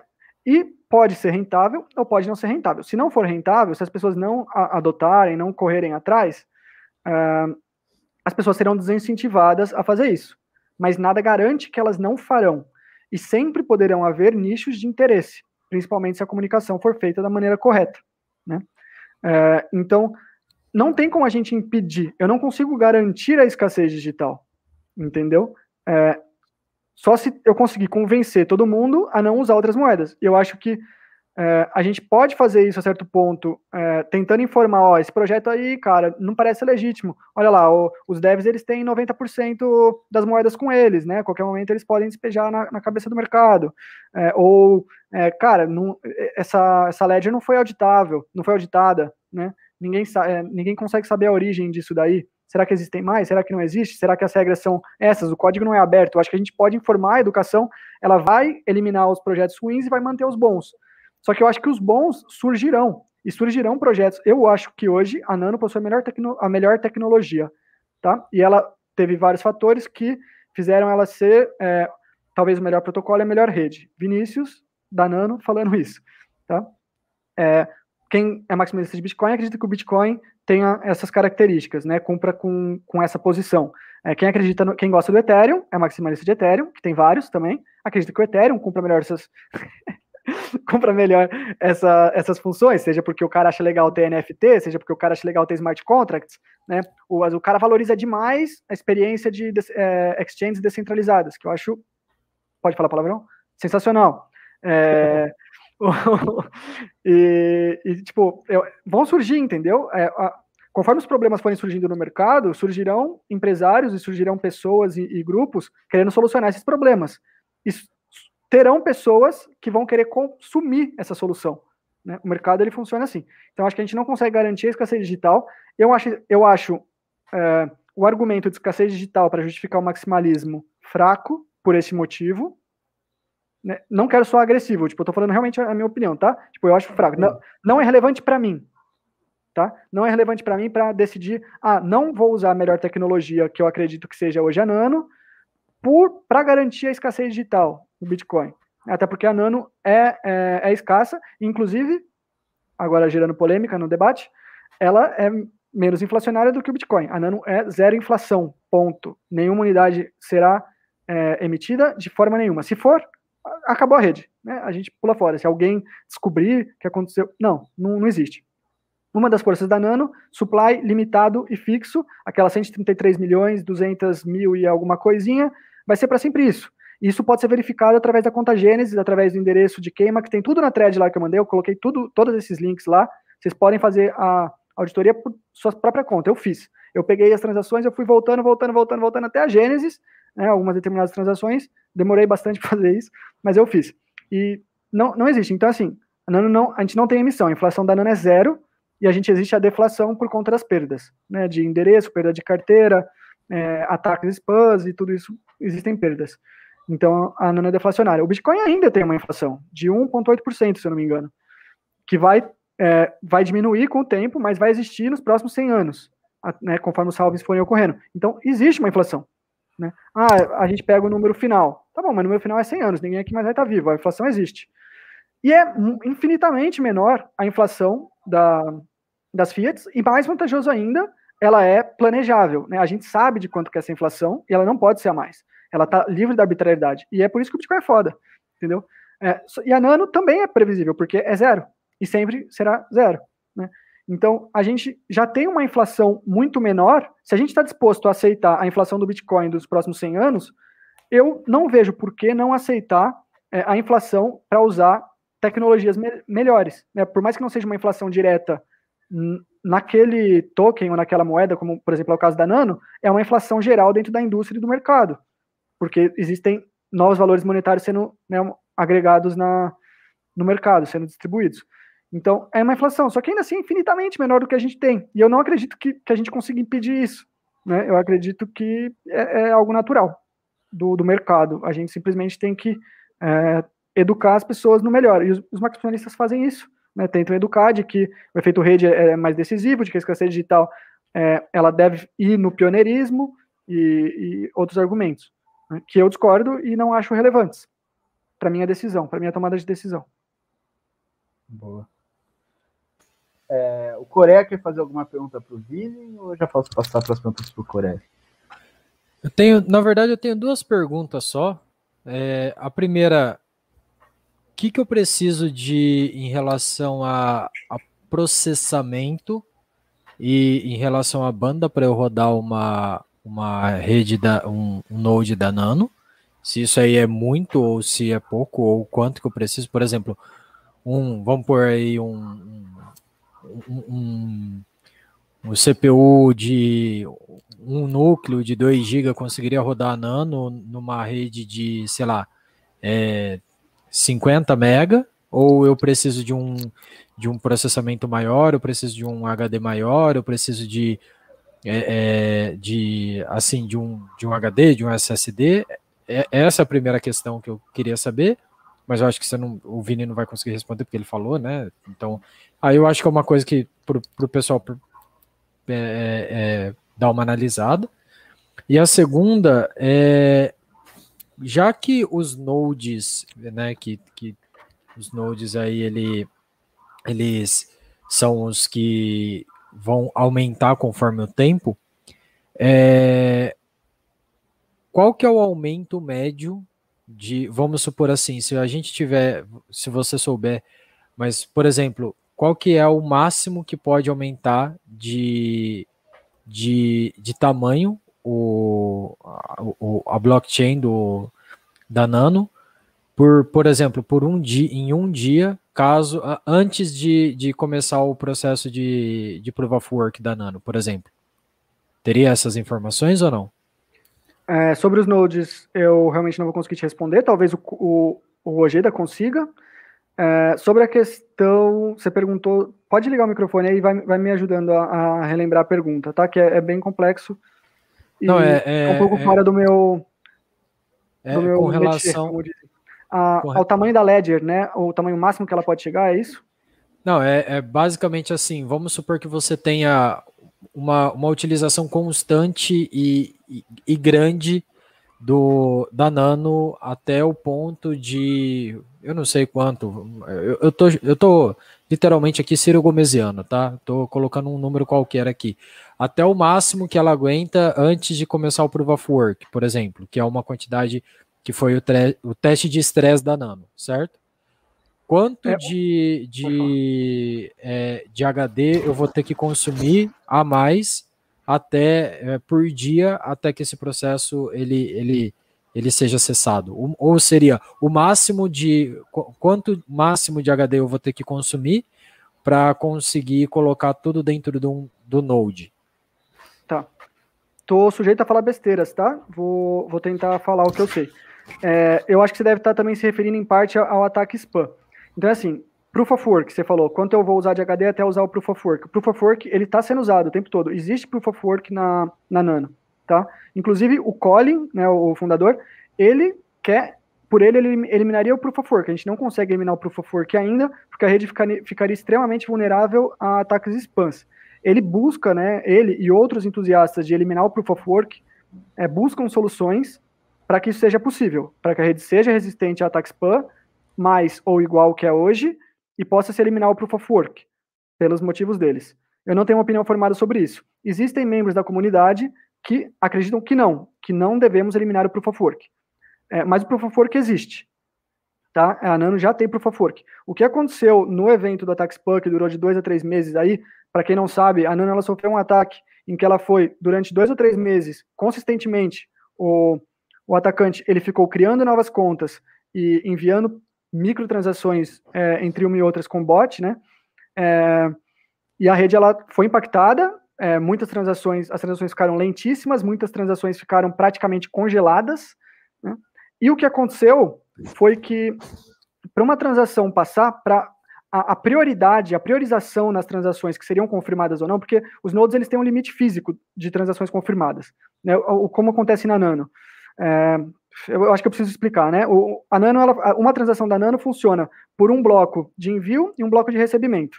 Cada conta assina esse bloco. Então eu vou mandar é, Nano para o Coreia, eu estou assinando um bloco de envio que tem a minha conta, tem a conta de destino, tem o meu balanço e tem o, tem um bloco anterior e tem o valor que está sendo enviado.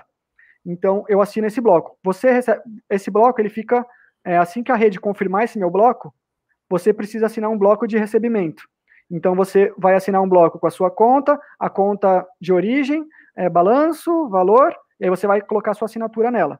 É, então uma transação da Nano é composta por dois blocos né, e cada bloco é confirmado de forma independente pela rede. Todos os nodes confir é, confirmam se esse bloco é válido ou não, está confirmado, é, o, o, a transação é cimentada na rede. Tá? Tudo isso em menos de um segundo em operação normal. O que aconteceu foi que, por um, uma limitação dos nodes, principalmente de nodes mais fracos, tá? É, as transações não estavam conseguindo ser confirmadas. Se dependesse só dos, dos nodes principais, né, dos, dos, melhores nodes da rede, a gente nem teria, a rede nem teria sofrido praticamente muito, sabe? Foi uma, uma questão mesmo da descentralização, né, e talvez a gente entre aí na questão do trilema, né, de que ocorreram muitas transações ao mesmo tempo, e isso prejudicou. Né? O que aconteceu? Tem, teve hoje uma solução, tá? mas eu não vou entrar nesse detalhe porque não é a pergunta. É, essa, existe uma solução para o spam. É, só para deixar isso claro, né? É, mas o que aconteceu foi que uma das formas de priorizar as transações naquele momento foi aumentando o Proof of Work. E aí, não me pergunte de tecnicidades, eu não sei como isso funciona dentro do bloco, mas o Kaique, inclusive, o Anarcrypto, que é o embaixador hoje, ele que criou o script, que foi usado pela comunidade global, e foi sensacional, que ele conseguia, é, as pessoas falavam, ó, oh, eu tô com uma transação pendente na Exchange, sob demanda, tá?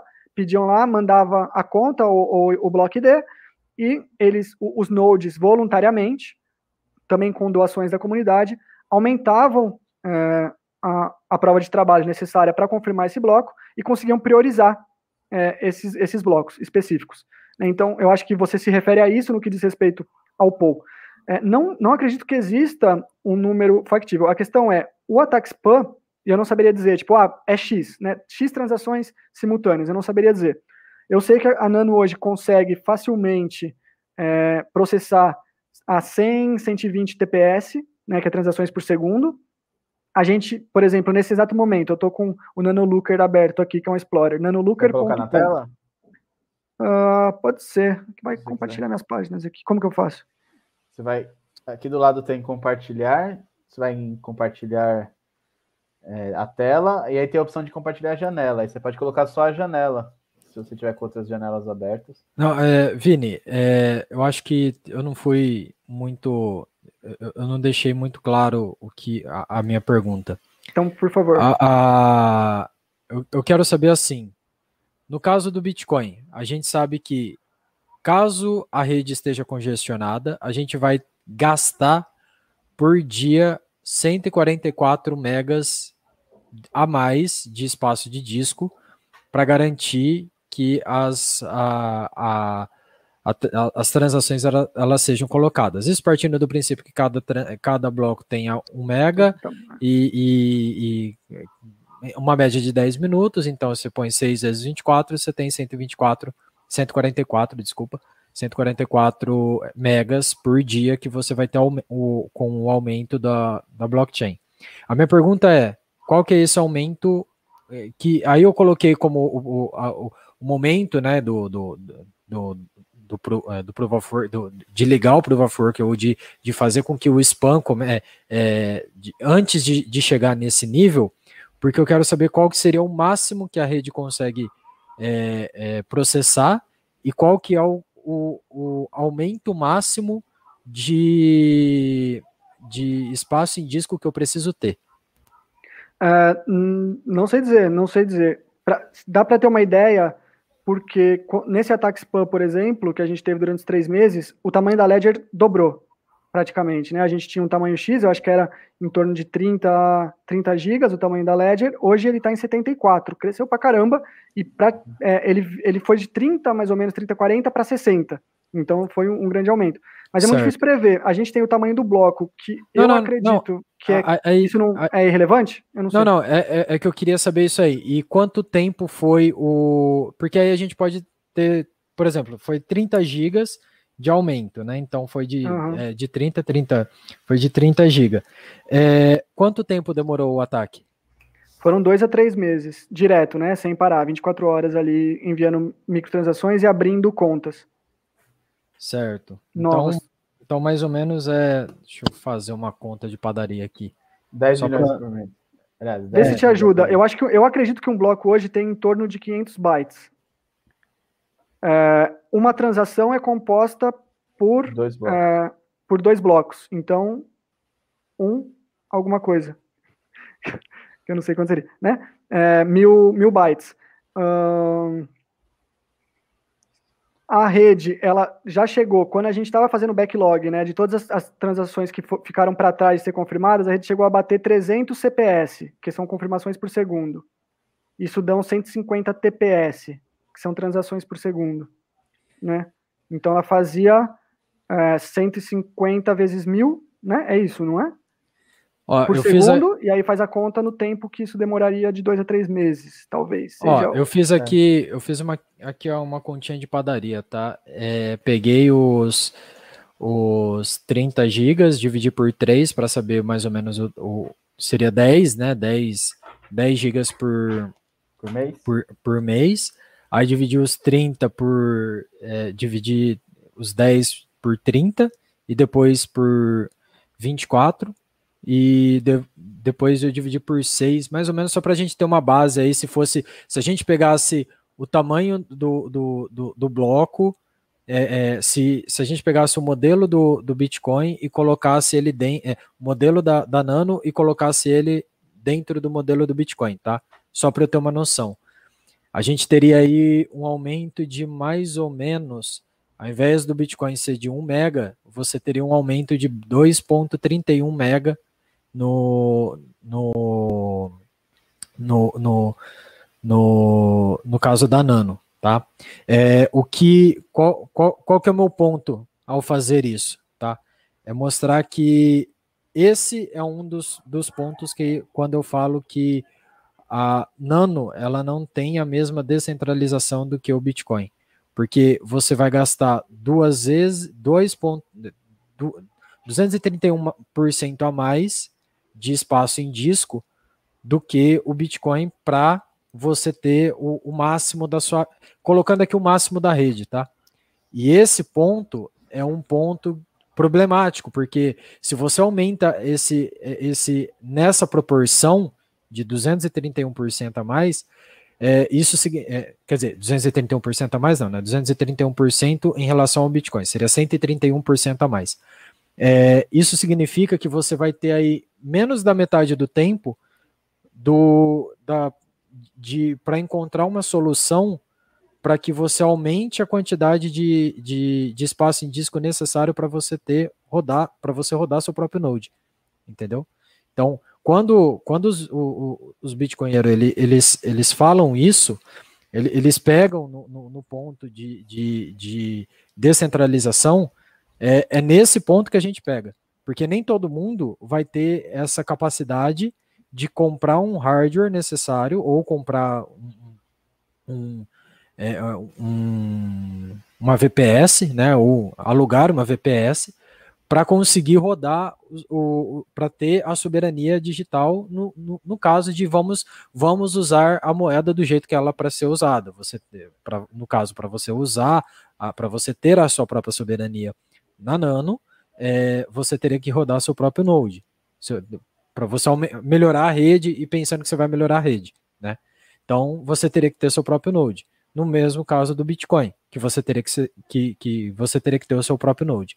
Então é, é nesse ponto que os, os bitcoinheiros sempre pegam em relação à descentralização, tá?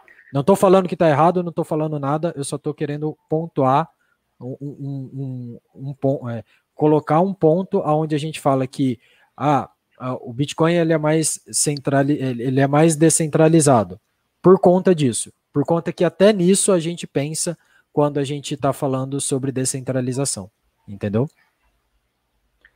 Eu concordo em, em, partes, talvez mais do que você imagina que eu concordo, né? Mas é como eu falei, é um problema realmente. O problema do uso de espaço da Nano, da Ledger, é um problema, né? Só que assim, eu acho que essa conta que a gente fez, eu não acredito que ela seja válida, porque ela foi tomando em conta um evento é, malicioso, um ataque, cujo intuito era, em parte, aumentar o tamanho da LED. Tanto que eu falei, não eram só transações. O cara, uma das principais é, ferramentas que o atacante utilizou foi a criação de novas contas é, com balanço zero. Né? E é esse tipo de bloco, o bloco de abertura de conta, ele é um bloco mais pesado do que o bloco normal. Ele ocupa mais espaço na LED. Né? Então, não, não foi só devido ao aumento, por exemplo, da rede. O cara ele teve essa intenção é, de prejudicar nesse sentido. Se um ataque desse, desse tipo acontecesse no Bitcoin, muito provavelmente o que aconteceria seria um aumento das taxas, né? Posso estar enganado, mas seriam as, as transações estão acontecendo é, com maior frequência, está sobrecarregando a rede, as taxas vão subindo para filtrar, né? O, a lei de mercado, certo? Então as taxas aumentam, você é, seleciona melhor as transações que serão passadas ou não. É muito, infinitamente mais difícil você ter um ataque spam no Bitcoin do que na Nano. E isso é verdade, eu concordo totalmente com você. Mas eu acho que são trade-offs, né? Eu acho que tamanho de ledger a gente resolve mais fácil do que alguns outros pontos que eu vejo negativos no, no Bitcoin. Não acredito que seja ok, não, sabe? Acredito que tem que ser encontrado soluções, tanto que o, o pruning vem para isso. Só que eu acho difícil a gente comparar capacidade de rede durante um ataque cuja intenção era prejudicar e que hoje foi resolvido com a mudança de priorização, o sistema de priorização das transações, o cara não consegue mais fazer isso, né? A rede ela ela corta, ela não confirma, então ela prioriza outros tipos de transações. Uh, ganhando tempo. E na verdade, o que acontece na, na Nano é, é uma é um filtro também das transações que, que vão ser, né, através da priorização, que vão ser confirmadas ou não, e que vão ser adicionadas a Ledger ou não, ocupando mais espaço. É, só que a, a, a, escolha dos nodos é diferente. O Bitcoin ele seleciona as transações através da maior taxa. Dessa forma, você inviabiliza quem tem menos taxa de participar. Né? Na Nano, a priorização ocorre de forma diferente. Ela é, ocorre de uma forma em que o usuário legítimo ele fica menos prejudicado, e se quiser entrar em detalhes eu explico a priorização, tá na thread, é só ler lá. Eu tenho um, explicando a renovação de priorização da, da Nano. Eu não, não lembro agora qual thread, qual tweet que é, mas tá lá. É, o critério é, é, o histórico de saldo, né? Algo do tipo. Sim. É, e o que acontece é isso, a priorização ocorre de forma diferente, entendeu? É mais vulnerável? Concordo, 100%.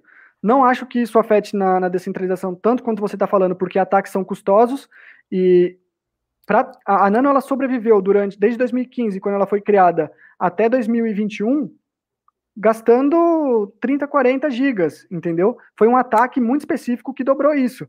Então, é, conforme a adoção for acontecendo, conforme mais pessoas forem aceitando, a escalabilidade for acontecendo, nisso a tecnologia vai estar andando lado a lado, com melhores soluções de armazenamento, com melhor, é, com melhor banda e, e, um monte de outras coisas, entendeu?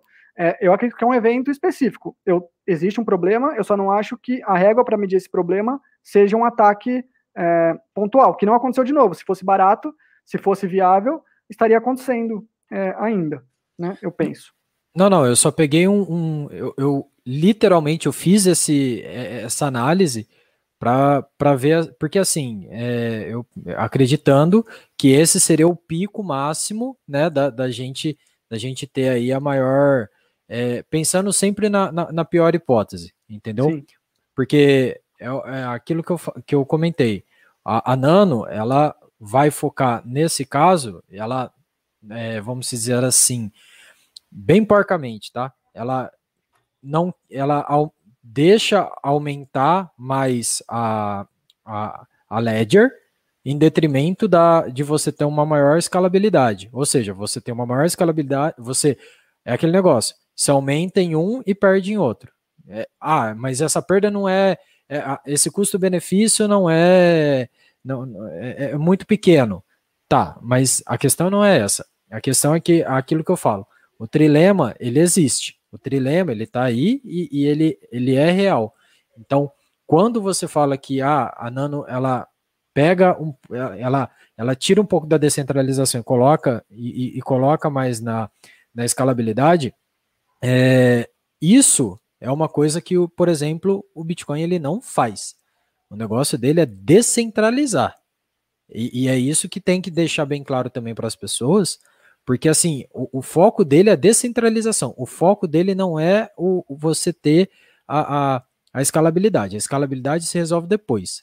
Então, é só essa, essa, essa diferença que pode ser pequena, pode ser é, irrisória para algumas pessoas, só que ela é muito importante quando a gente, a gente analisa a parte do trilema e a, o, o, o foco no, no o foco que os bitcoinheiros eles dão. Só isso.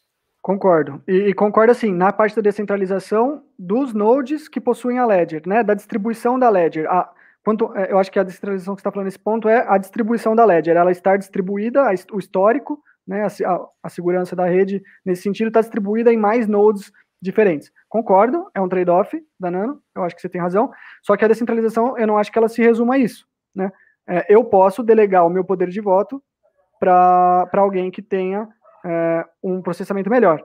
E a gente pode ter várias, várias pessoas com processamento melhor tendo isso, mas eu concordo. É, isso aí não, não é discutível. Nessa questão de nodes tendo a Ledger, é, pela vulnerabilidade ainda do ataque spam e sem ter o pruning, é, eu concordo.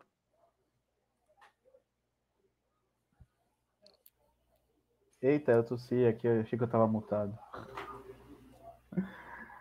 É, eu não tenho mais perguntas para o Vini. Não sei se o Coreia tem mais alguma. Se não tiver, eu pergunto pro Coreia. Não, pode perguntar. Eita, que agora é hora. Não, brincadeira. Eu não sei se essa pergunta é muito pertinente, tá? É, eu não tenho críticas ao Bitcoin atualmente, mas eu tenho críticas à comunidade bitcoinera. E uma das críticas é algo que talvez o Coreia concorde comigo. Então ele pode falar simplesmente sim, concordo e não tem muito questionamento. Mas assim, o Bitcoin tem alguns pontos cegos, tá?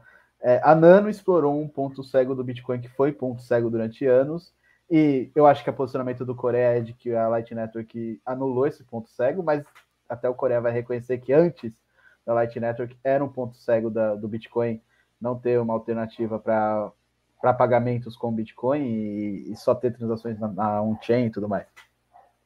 Por que a comunidade dos bitcoinheiros se incomoda tanto com as pessoas usarem Nano ou Monero, por exemplo, que explora outra, outro gargalo aí que o Bitcoin tende a, a suprir lá na frente, mas no momento não supre. Por que é tão incômodo para essa galera que as pessoas usem? Veja, eu não estou falando que as pessoas holdem Nano ou Monero, ou que elas sejam maximalistas de Nano ou Monero. Eu entendo que pode haver algum tipo de rivalidade. Mas qual é o problema de uma pessoa usar, por exemplo, Monero? Eu não, eu não consigo entender. Sinceramente, para mim é muito, muito bizarro isso. Certo. É... Por que a comunidade faz isso, eu não sei, tá? Eu não posso falar pela comunidade. O que eu posso falar para você é o seguinte: é... Bitcoinheiro nenhum, ele. Bitcoinheiro nenhum também. Tô, porra, tô, acabei de falar da comunidade, como é que eu vou falar que Bitcoinheiro nenhum? Mas assim, é... vamos, vamos por assim. É, existem dois tipos de. É, Sabe aquele meme da distribuição normal? Que você tem de, uh, o, o, o cara com, com 0% de QI falando Bitcoin maximalista, aí você tem o pico do, do pessoal normal uhum. falando que você tem a descentralização, aí você tem a galera do 100% de QI do, do maximalista, é, que, que também é maximalista, né? Então, assim, eu vou falar do lado do, da galera que é maximalista porque entendeu, tá? Não vou falar dos, do, dos retarda. Os retarda a gente sabe que tem, a gente é, é, é, é uma grande quantidade de pessoas aí que são novas, que ainda né, é, são, são tóxicas por conta de, de é, copycat, né? Então ele, ele, ele é. vê o maximalista sendo, sendo tóxico, aí ele vai lá e, e, é tóxico também, porque ele quer ser igual ao maximalista. Então, Inclusive, é um dos motivos da gente colocar um valor aqui no superchat alto e a gente perde a oportunidade de colocar comentários, por exemplo, do Narcélio, que estava comentando aqui no chat, na tela, porque tem um monte de idiota que vai comentar besteira e vai querer ser tratado igual. Então a gente tem que colocar um critério para filtrar essa macacada toda.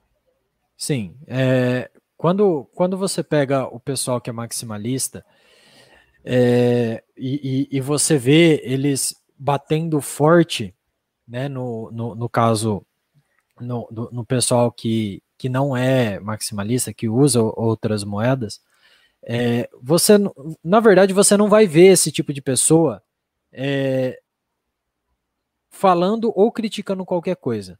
Porque o maximalista, ele não critica em nenhum momento que uma outra pessoa use outra moeda. O, o, o maximalista, ele não vai chegar para você e falar assim, vamos supor, você vai falar que você usa, sei lá, Monero, né? E, e, o maximalista ele não vai falar nada.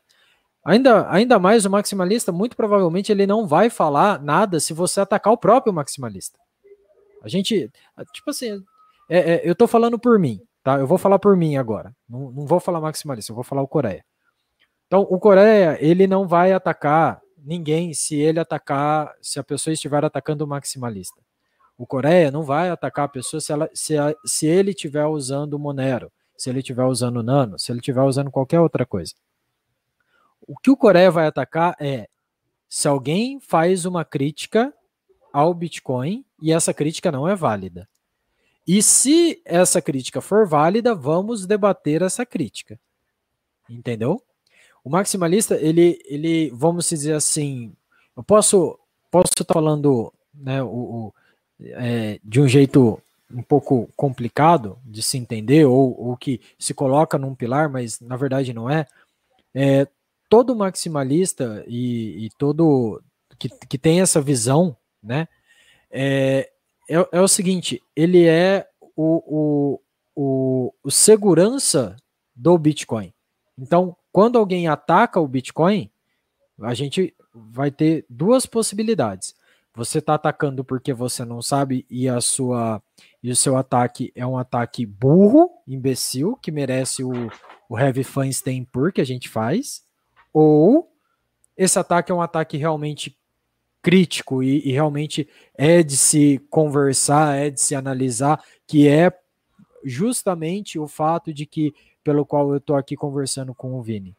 Porque a, o Vini, dentre todas as, os, os outros é, vamos colocar aí, o pessoal da comunidade da Nano que eu tive contato, o Vini é o único que realmente traz crítica, que realmente a gente. é, é, é são críticas, assim, são, né? são, são, argumentos. E outra, mesmo que eu chegue para ele e fale assim, cara, esse argumento não é válido, mas é, uma, é, é, é um ponto na qual você é, é interessante você ter uma discussão, porque pode ser.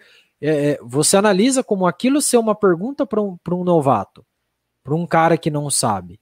Entendeu?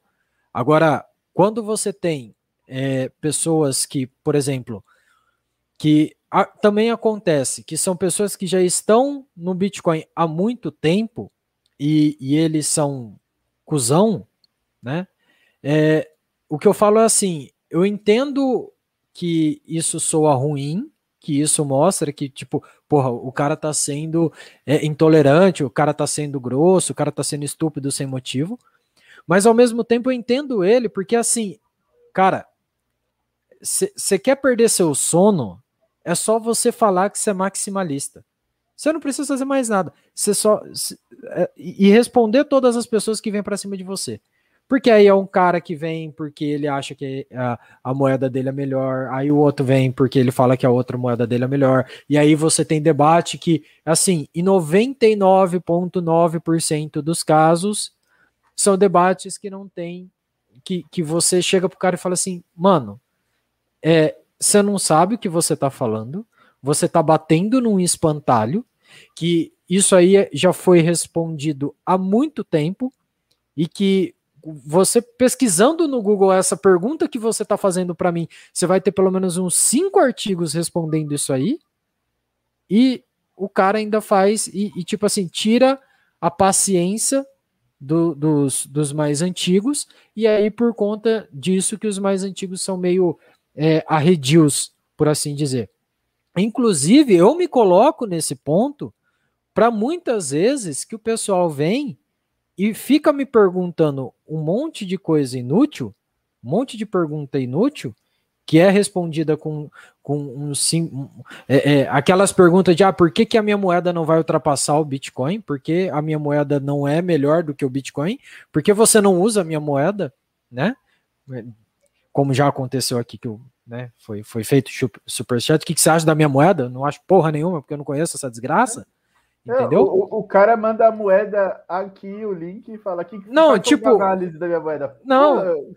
não. Então, isso, propaganda. isso, é, é, é, isso aí, certo? Tira a paciência que poderia ser alocada para outras coisas. E às vezes a gente, como que é, né? Ninguém é perfeito, a gente gasta tempo com isso e tira o tempo de uma conversa que realmente poderia ser instrutiva, uma, um, um, tempo que você vai pegar para você conversar. É a mesma coisa. Eu tô, a gente está aqui debatendo há três horas, há mais de três horas, certo? Só que se eu tivesse debatido hoje o dia inteiro com um cara que não sabe porra nenhuma e tá só consumindo minha paciência, essa conversa não tinha dado três horas. Não tinha dado muito nada. pouco porque eu não teria conversado com ninguém. E não teria mais de 20 pessoas assistindo até agora, porque a postura dos dois foi ótima até agora. Então, é, são, um são coisas. Por isso, por isso que a comunidade, quando o pessoal fala assim, a comunidade é tóxica. Mas é, é importante lembrar que não é que a comunidade tem essa característica porque a gente acha legal ser tóxico.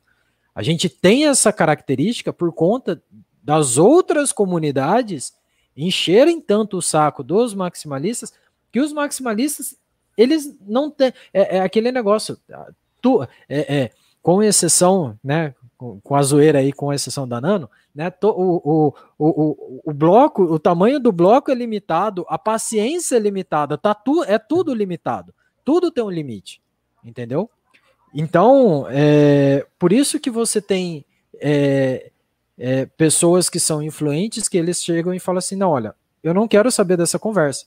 E, e, e tudo bem. Por quê? Porque ele, ele já está num nível que a, a, conversa dele é de outra coisa.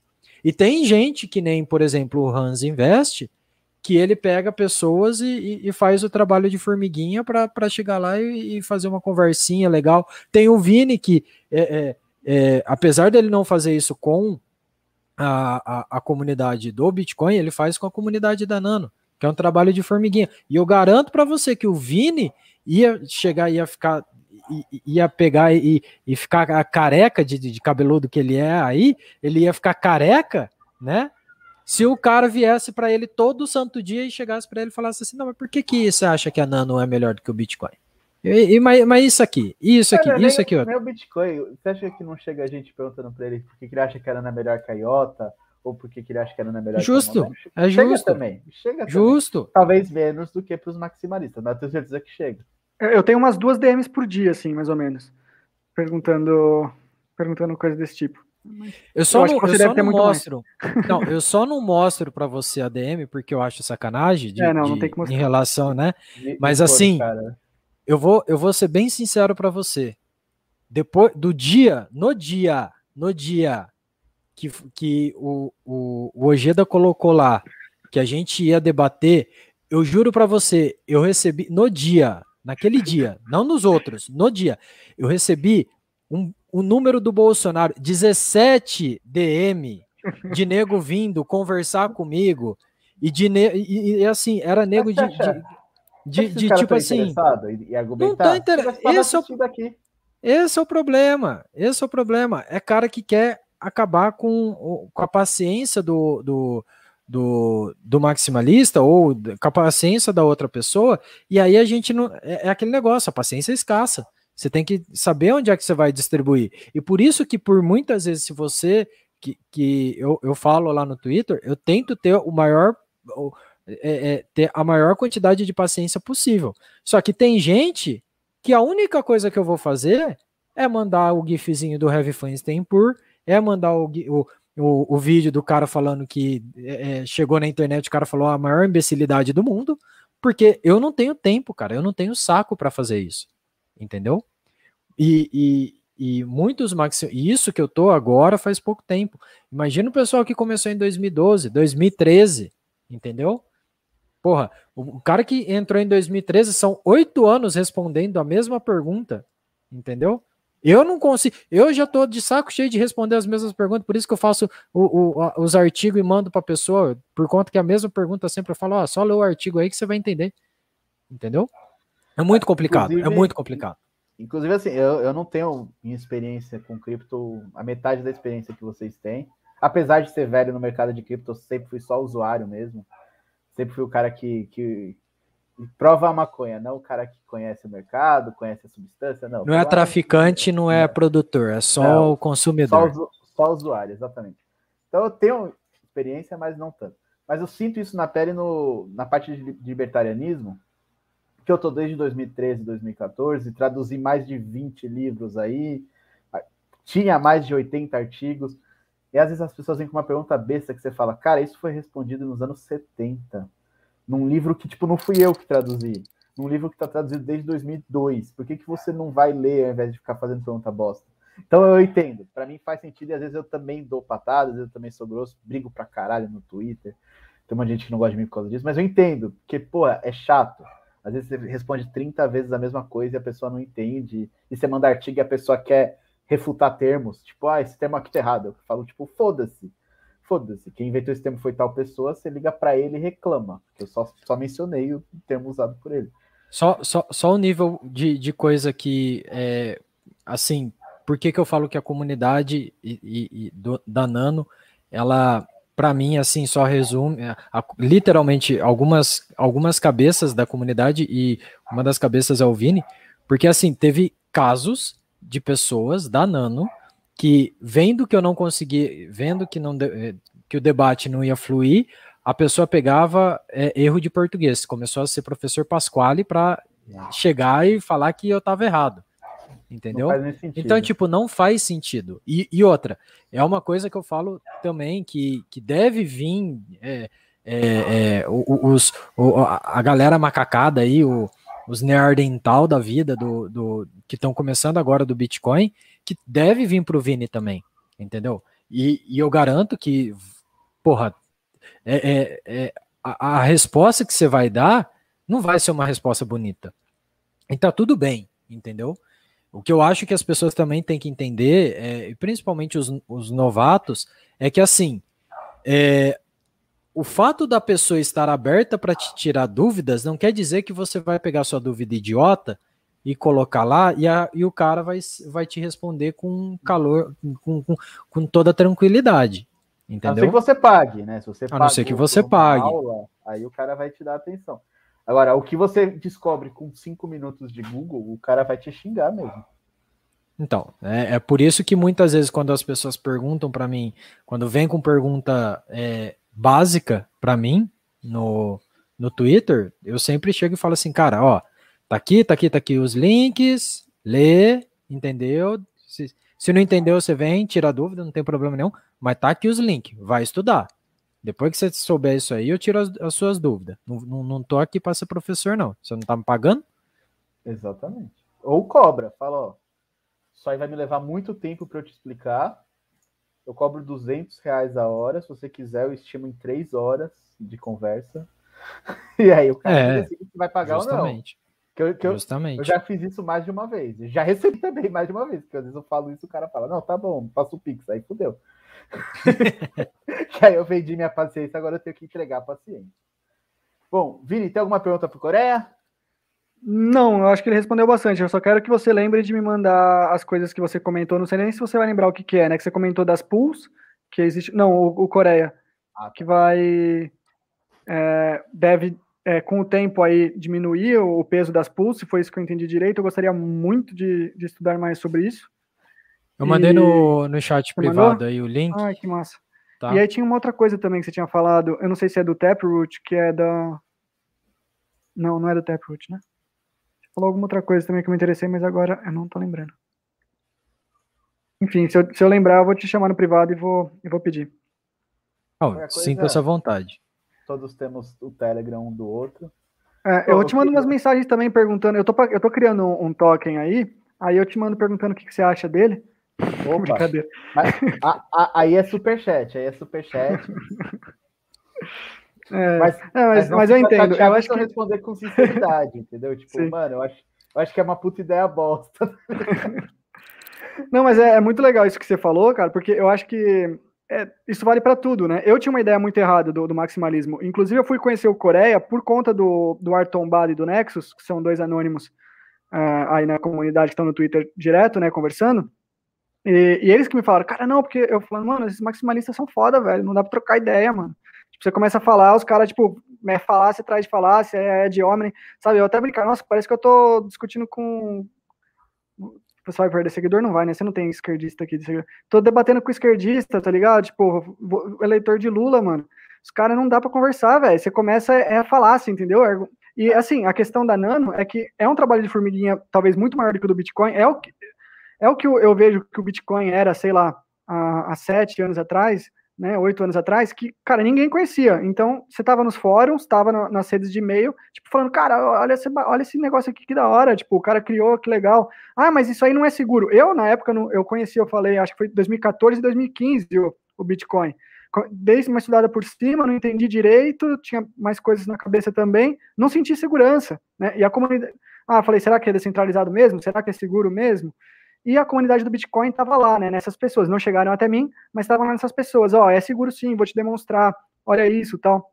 E a gente tinha aí os Neandertais, do, os Faria Limers e, e os Wall Streeters, né, tipo, tentando é, aca acabar com isso, com falácias e com má informação e com food. E até hoje acontece isso, né, então é, a questão da Nano, eu sou muito chato no Twitter, por quê? Porque a gente é o próprio marketing, né? A Nano, inclusive, uma das grandes provas que eu acho que a Nano não é centralizada é porque não existe investimento em marketing. Inclusive, qualquer conversa relacionada com preço é bloqueada. A gente modera. Não pode. Tem chat específico para falar sobre trade, entendeu? É, o, o foco aqui é desenvolvimento, é adoção, né? É, é protocolo, é descentralização. Na comunidade do então, Facebook, eu lembro que eu fui um dos primeiros a fazer um videozinho de marketing da Nano em japonês e em português. Ai, que legal, eu não conheço é, esse vídeo. Em 2018, é, logo que ela mudou de nome. É, que eu, legal. Eu, eu tava lá no Rei Block, aí mudou para Nano, aí eu peguei um vídeo em inglês, falei, ó, os argumentos são bons, só que em inglês, em inglês os caras tem dólar, que é uma moeda forte, tem Bitcoin super maduro ali. Vamos fazer um em japonês e mandar para o mercado asiático. Aí eu fiz em japonês, ficou mais ou menos, fiz em português também. Que da hora, aí, vou querer ver, se você puder me mandar. É, eu tenho. Vai, se, talvez tenha no grupo Nano lá do, do Facebook. Vou procurar, legal. É bom conhecer. Então, o que eu tava falando é isso, tipo, eu tinha uma ideia muito errada também, da mesma forma como eu acredito que você tem do pessoal da Nano, né, Coreia, e, e, e outras pessoas também, porque acaba sendo um, um, trabalho de formiguinha e a gente está falando muito e tem as pessoas que não sabem conversar, né, e que não sabem argumentar, isso tem em todos os lugares, e tem os caras que estão lá só, só pela trollagem também. Eu, cara, é foda, porque eu sou velho, tá ligado? Tipo, eu, eu, eu tenho 31 anos e eu pego essa molecada que tem, tipo, 16, 17, 18, 19, e eles têm umas piadas que eu não entendo mais. Eu até brinco com, com a minha namorada. Eu falo, cara, eu não entendo mais meme hoje em dia, tá ligado? Às vezes o cara tá me trollando ou tá fa falando um meme, eu tento responder sério, e não é, tá ligado? Eu não precisava responder. Era só um meme. E isso acontece, e, e, cansa pra caralho. E eu te entendo muito em relação a isso, e inclusive eu respeito demais seu posicionamento, porque eu sei que você sofre muito mais do que eu que, com isso, porque você tá há mais tempo, você tem um alcance muito maior, e você fala de um projeto que tem maior alcance e maior uso, né, hoje em dia. Então, tem mais visibilidade. A Nano ainda é um, é um bebezinho, né, que não tá nem no top 100. E, então, eu tenho certeza que você sofre muito mais que eu e te respeito demais pelo seu posicionamento, pela sua abertura. E, e na verdade, foi, essa conversa hoje e, e, as outras que a gente já teve me ajudou demais a, a, tirar o, quebrar o paradigma e o preconceito que eu tinha com, o maximalismo. Eu até mudei minha forma de responder a alguns caras e ser também mais uh, compreensivo na falta de tempo e paciência e na bagagem que o cara já tem, talvez negativa, por conta de outros membros. Né? Mas é legal a gente, até, tipo, esses caras, né, que a gente, inclusive, acho que imagina que a gente sabe de quem a gente está falando, é, mais específico, é, que estão mais antigos e são mais, estão mais calejados com isso, é, tentar, tentar entender que nem todo mundo é igual. Eu acho que isso também é um pouco de cada um. Né? E não responder alguém que está afim de trocar ideia mesmo numa boa, ou está pedindo ajuda numa boa, como ele responderia um macacão, que está lá só, pra, só pela zoeira ou porque tem preguiça de abrir o Google, entendeu? É, e, mas eu queria ter esse elogio a você, porque você me elogiou pra caramba aqui, eu fiquei muito feliz, te agradeço por isso, mas também essa questão, né? Agradecer você pela sua abertura. Eu escutei já todos os seus podcasts do, do episódio lá, Por que ser um bitcoinheiro? Eu não virei um bitcoinheiro por causa disso, mas é muito bom, aprendi coisa pra caramba, e hoje aprendi coisa pra caramba também. Então, obrigado só por isso e, e te elogiar também reconhecimento. Acho que é importante.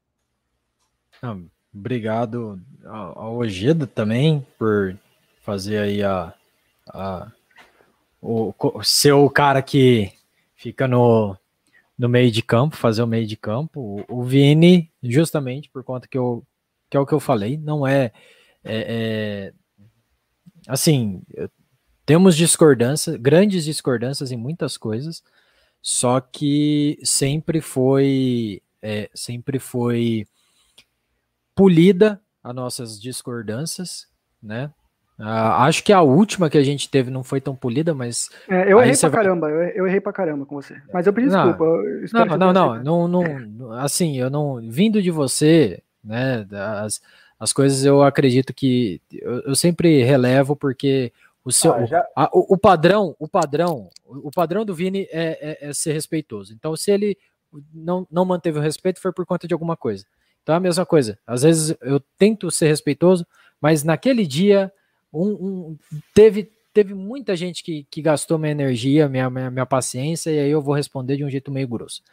Mas é, o que eu sempre tento, tento falar para as pessoas é que é, busca, né, né fa, faça o, o, é, seja o, é, o, ouçam o Etebilu, né, busquem conhecimento, e, e, o principal é não seja maximalista porque eu estou falando para você ser maximalista. É estuda, lê, vê os argumentos e defina se realmente isso é, é, faz, faz sentido para você ou não. Ou se você for maximalista da Nano, veja se você fa faz sentido você ser maximalista, ou se você não, não quer ser maximalista de nada, vai ter vai, vai comprar qualquer outra moeda aí, sinta essa vontade, o importante é você entender. E os, os bitcoinheiros, que eles são maximalistas, eles são maximalistas por conta de, de muita, é, vamos dizer assim, muita luta, né? A gente, é, se eu colocar, eu, eu, um dia eu, eu, fiz mais ou menos uma média, mas se eu colocar é, na, na, ponta do lápis, o tempo que eu gastei estudando, eu, eu, eu acho que dá facilmente mais de mil horas estudando sobre o Bitcoin. E eu ainda, é o que eu sempre falo, eu ainda me sinto um boçal, porque cada dia mais eu estudo e aprendo mais sobre o Bitcoin. Ah, o, meu, o meu foco sempre foi e, e sempre vai ser estudar sobre essa moeda, porque o meu tempo é limitado e eu prefiro estudar somente uma única moeda e saber sobre a, aquela única moeda do que ter várias outras. Quem é, é, escolhe né, ter duas ou mais, ou 20, ou 30, 50 moedas, também não está errado, nem, não está nem um pouco errado, né? Cada um com o seu, o seu ponto de vista, o seu jeito de ser.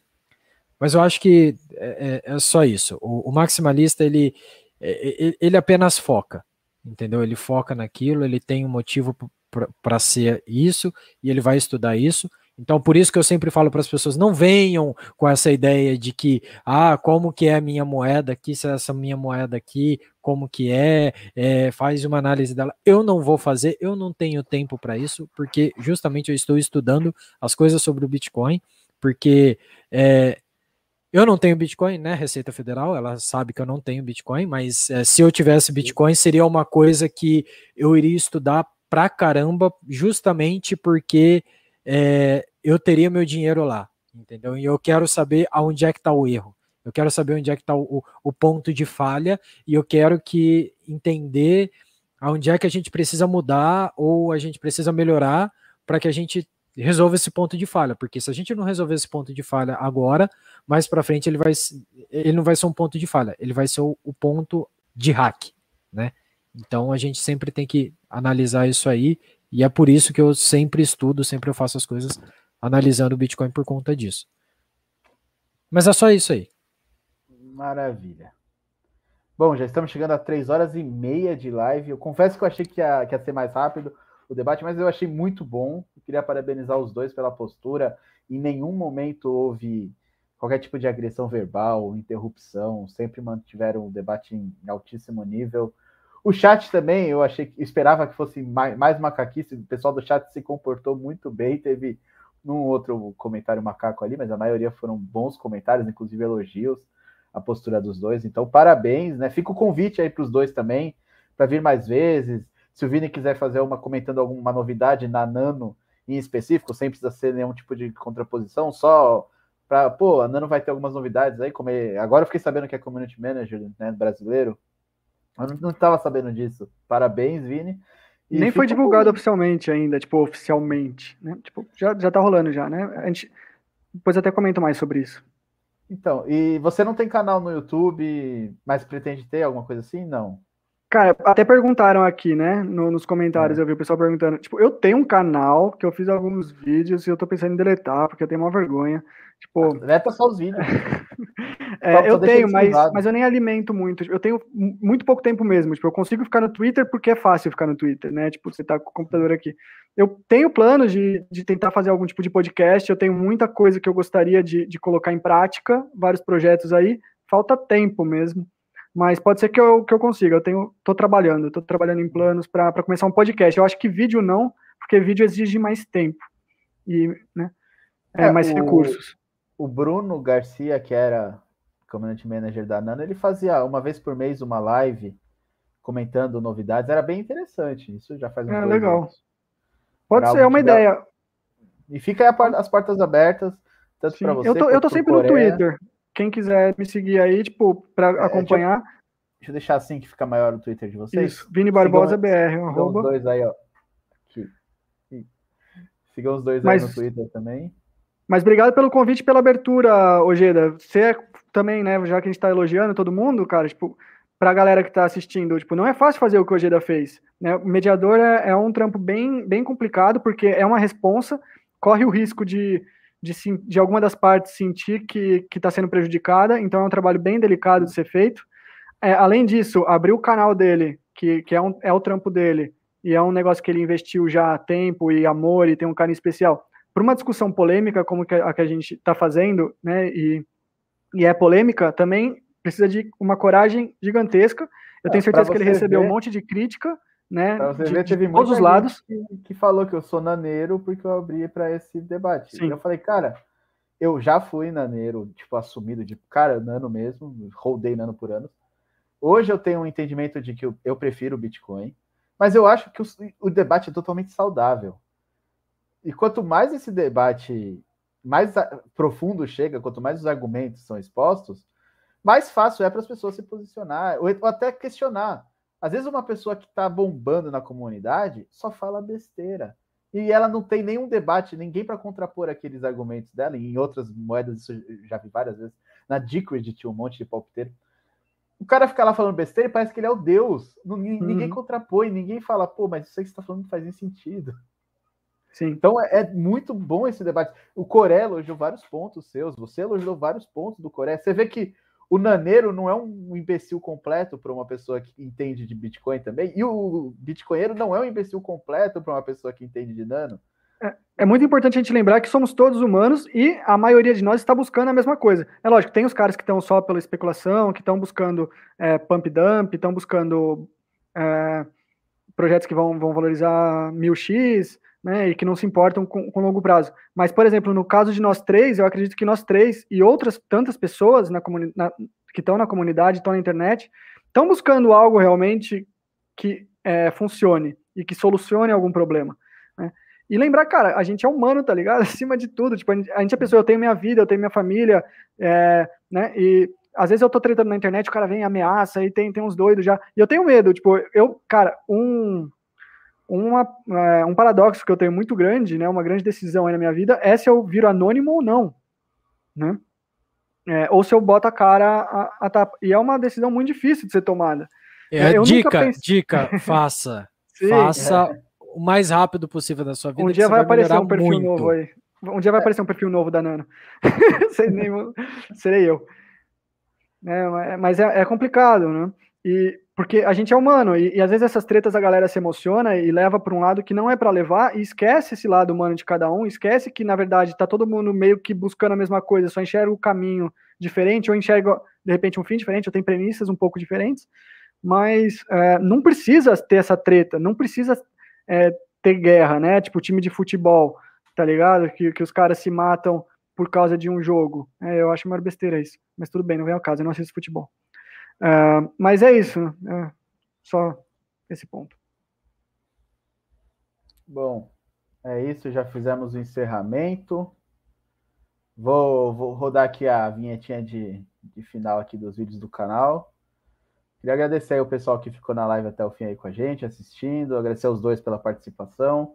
Repito, portas abertas, quando vocês quiserem, quiserem divulgar alguma informação, Coreia, você tem muito mais informação sobre Bitcoin do que eu. Surgiu alguma novidade, me chama, a gente faz um vídeo, não tem problema. Vini também, surgir qualquer coisa da Nano ou de outros projetos, só chamar. E é isso aí, pessoal. Apoiem o canal, doem para o canal. Valeu.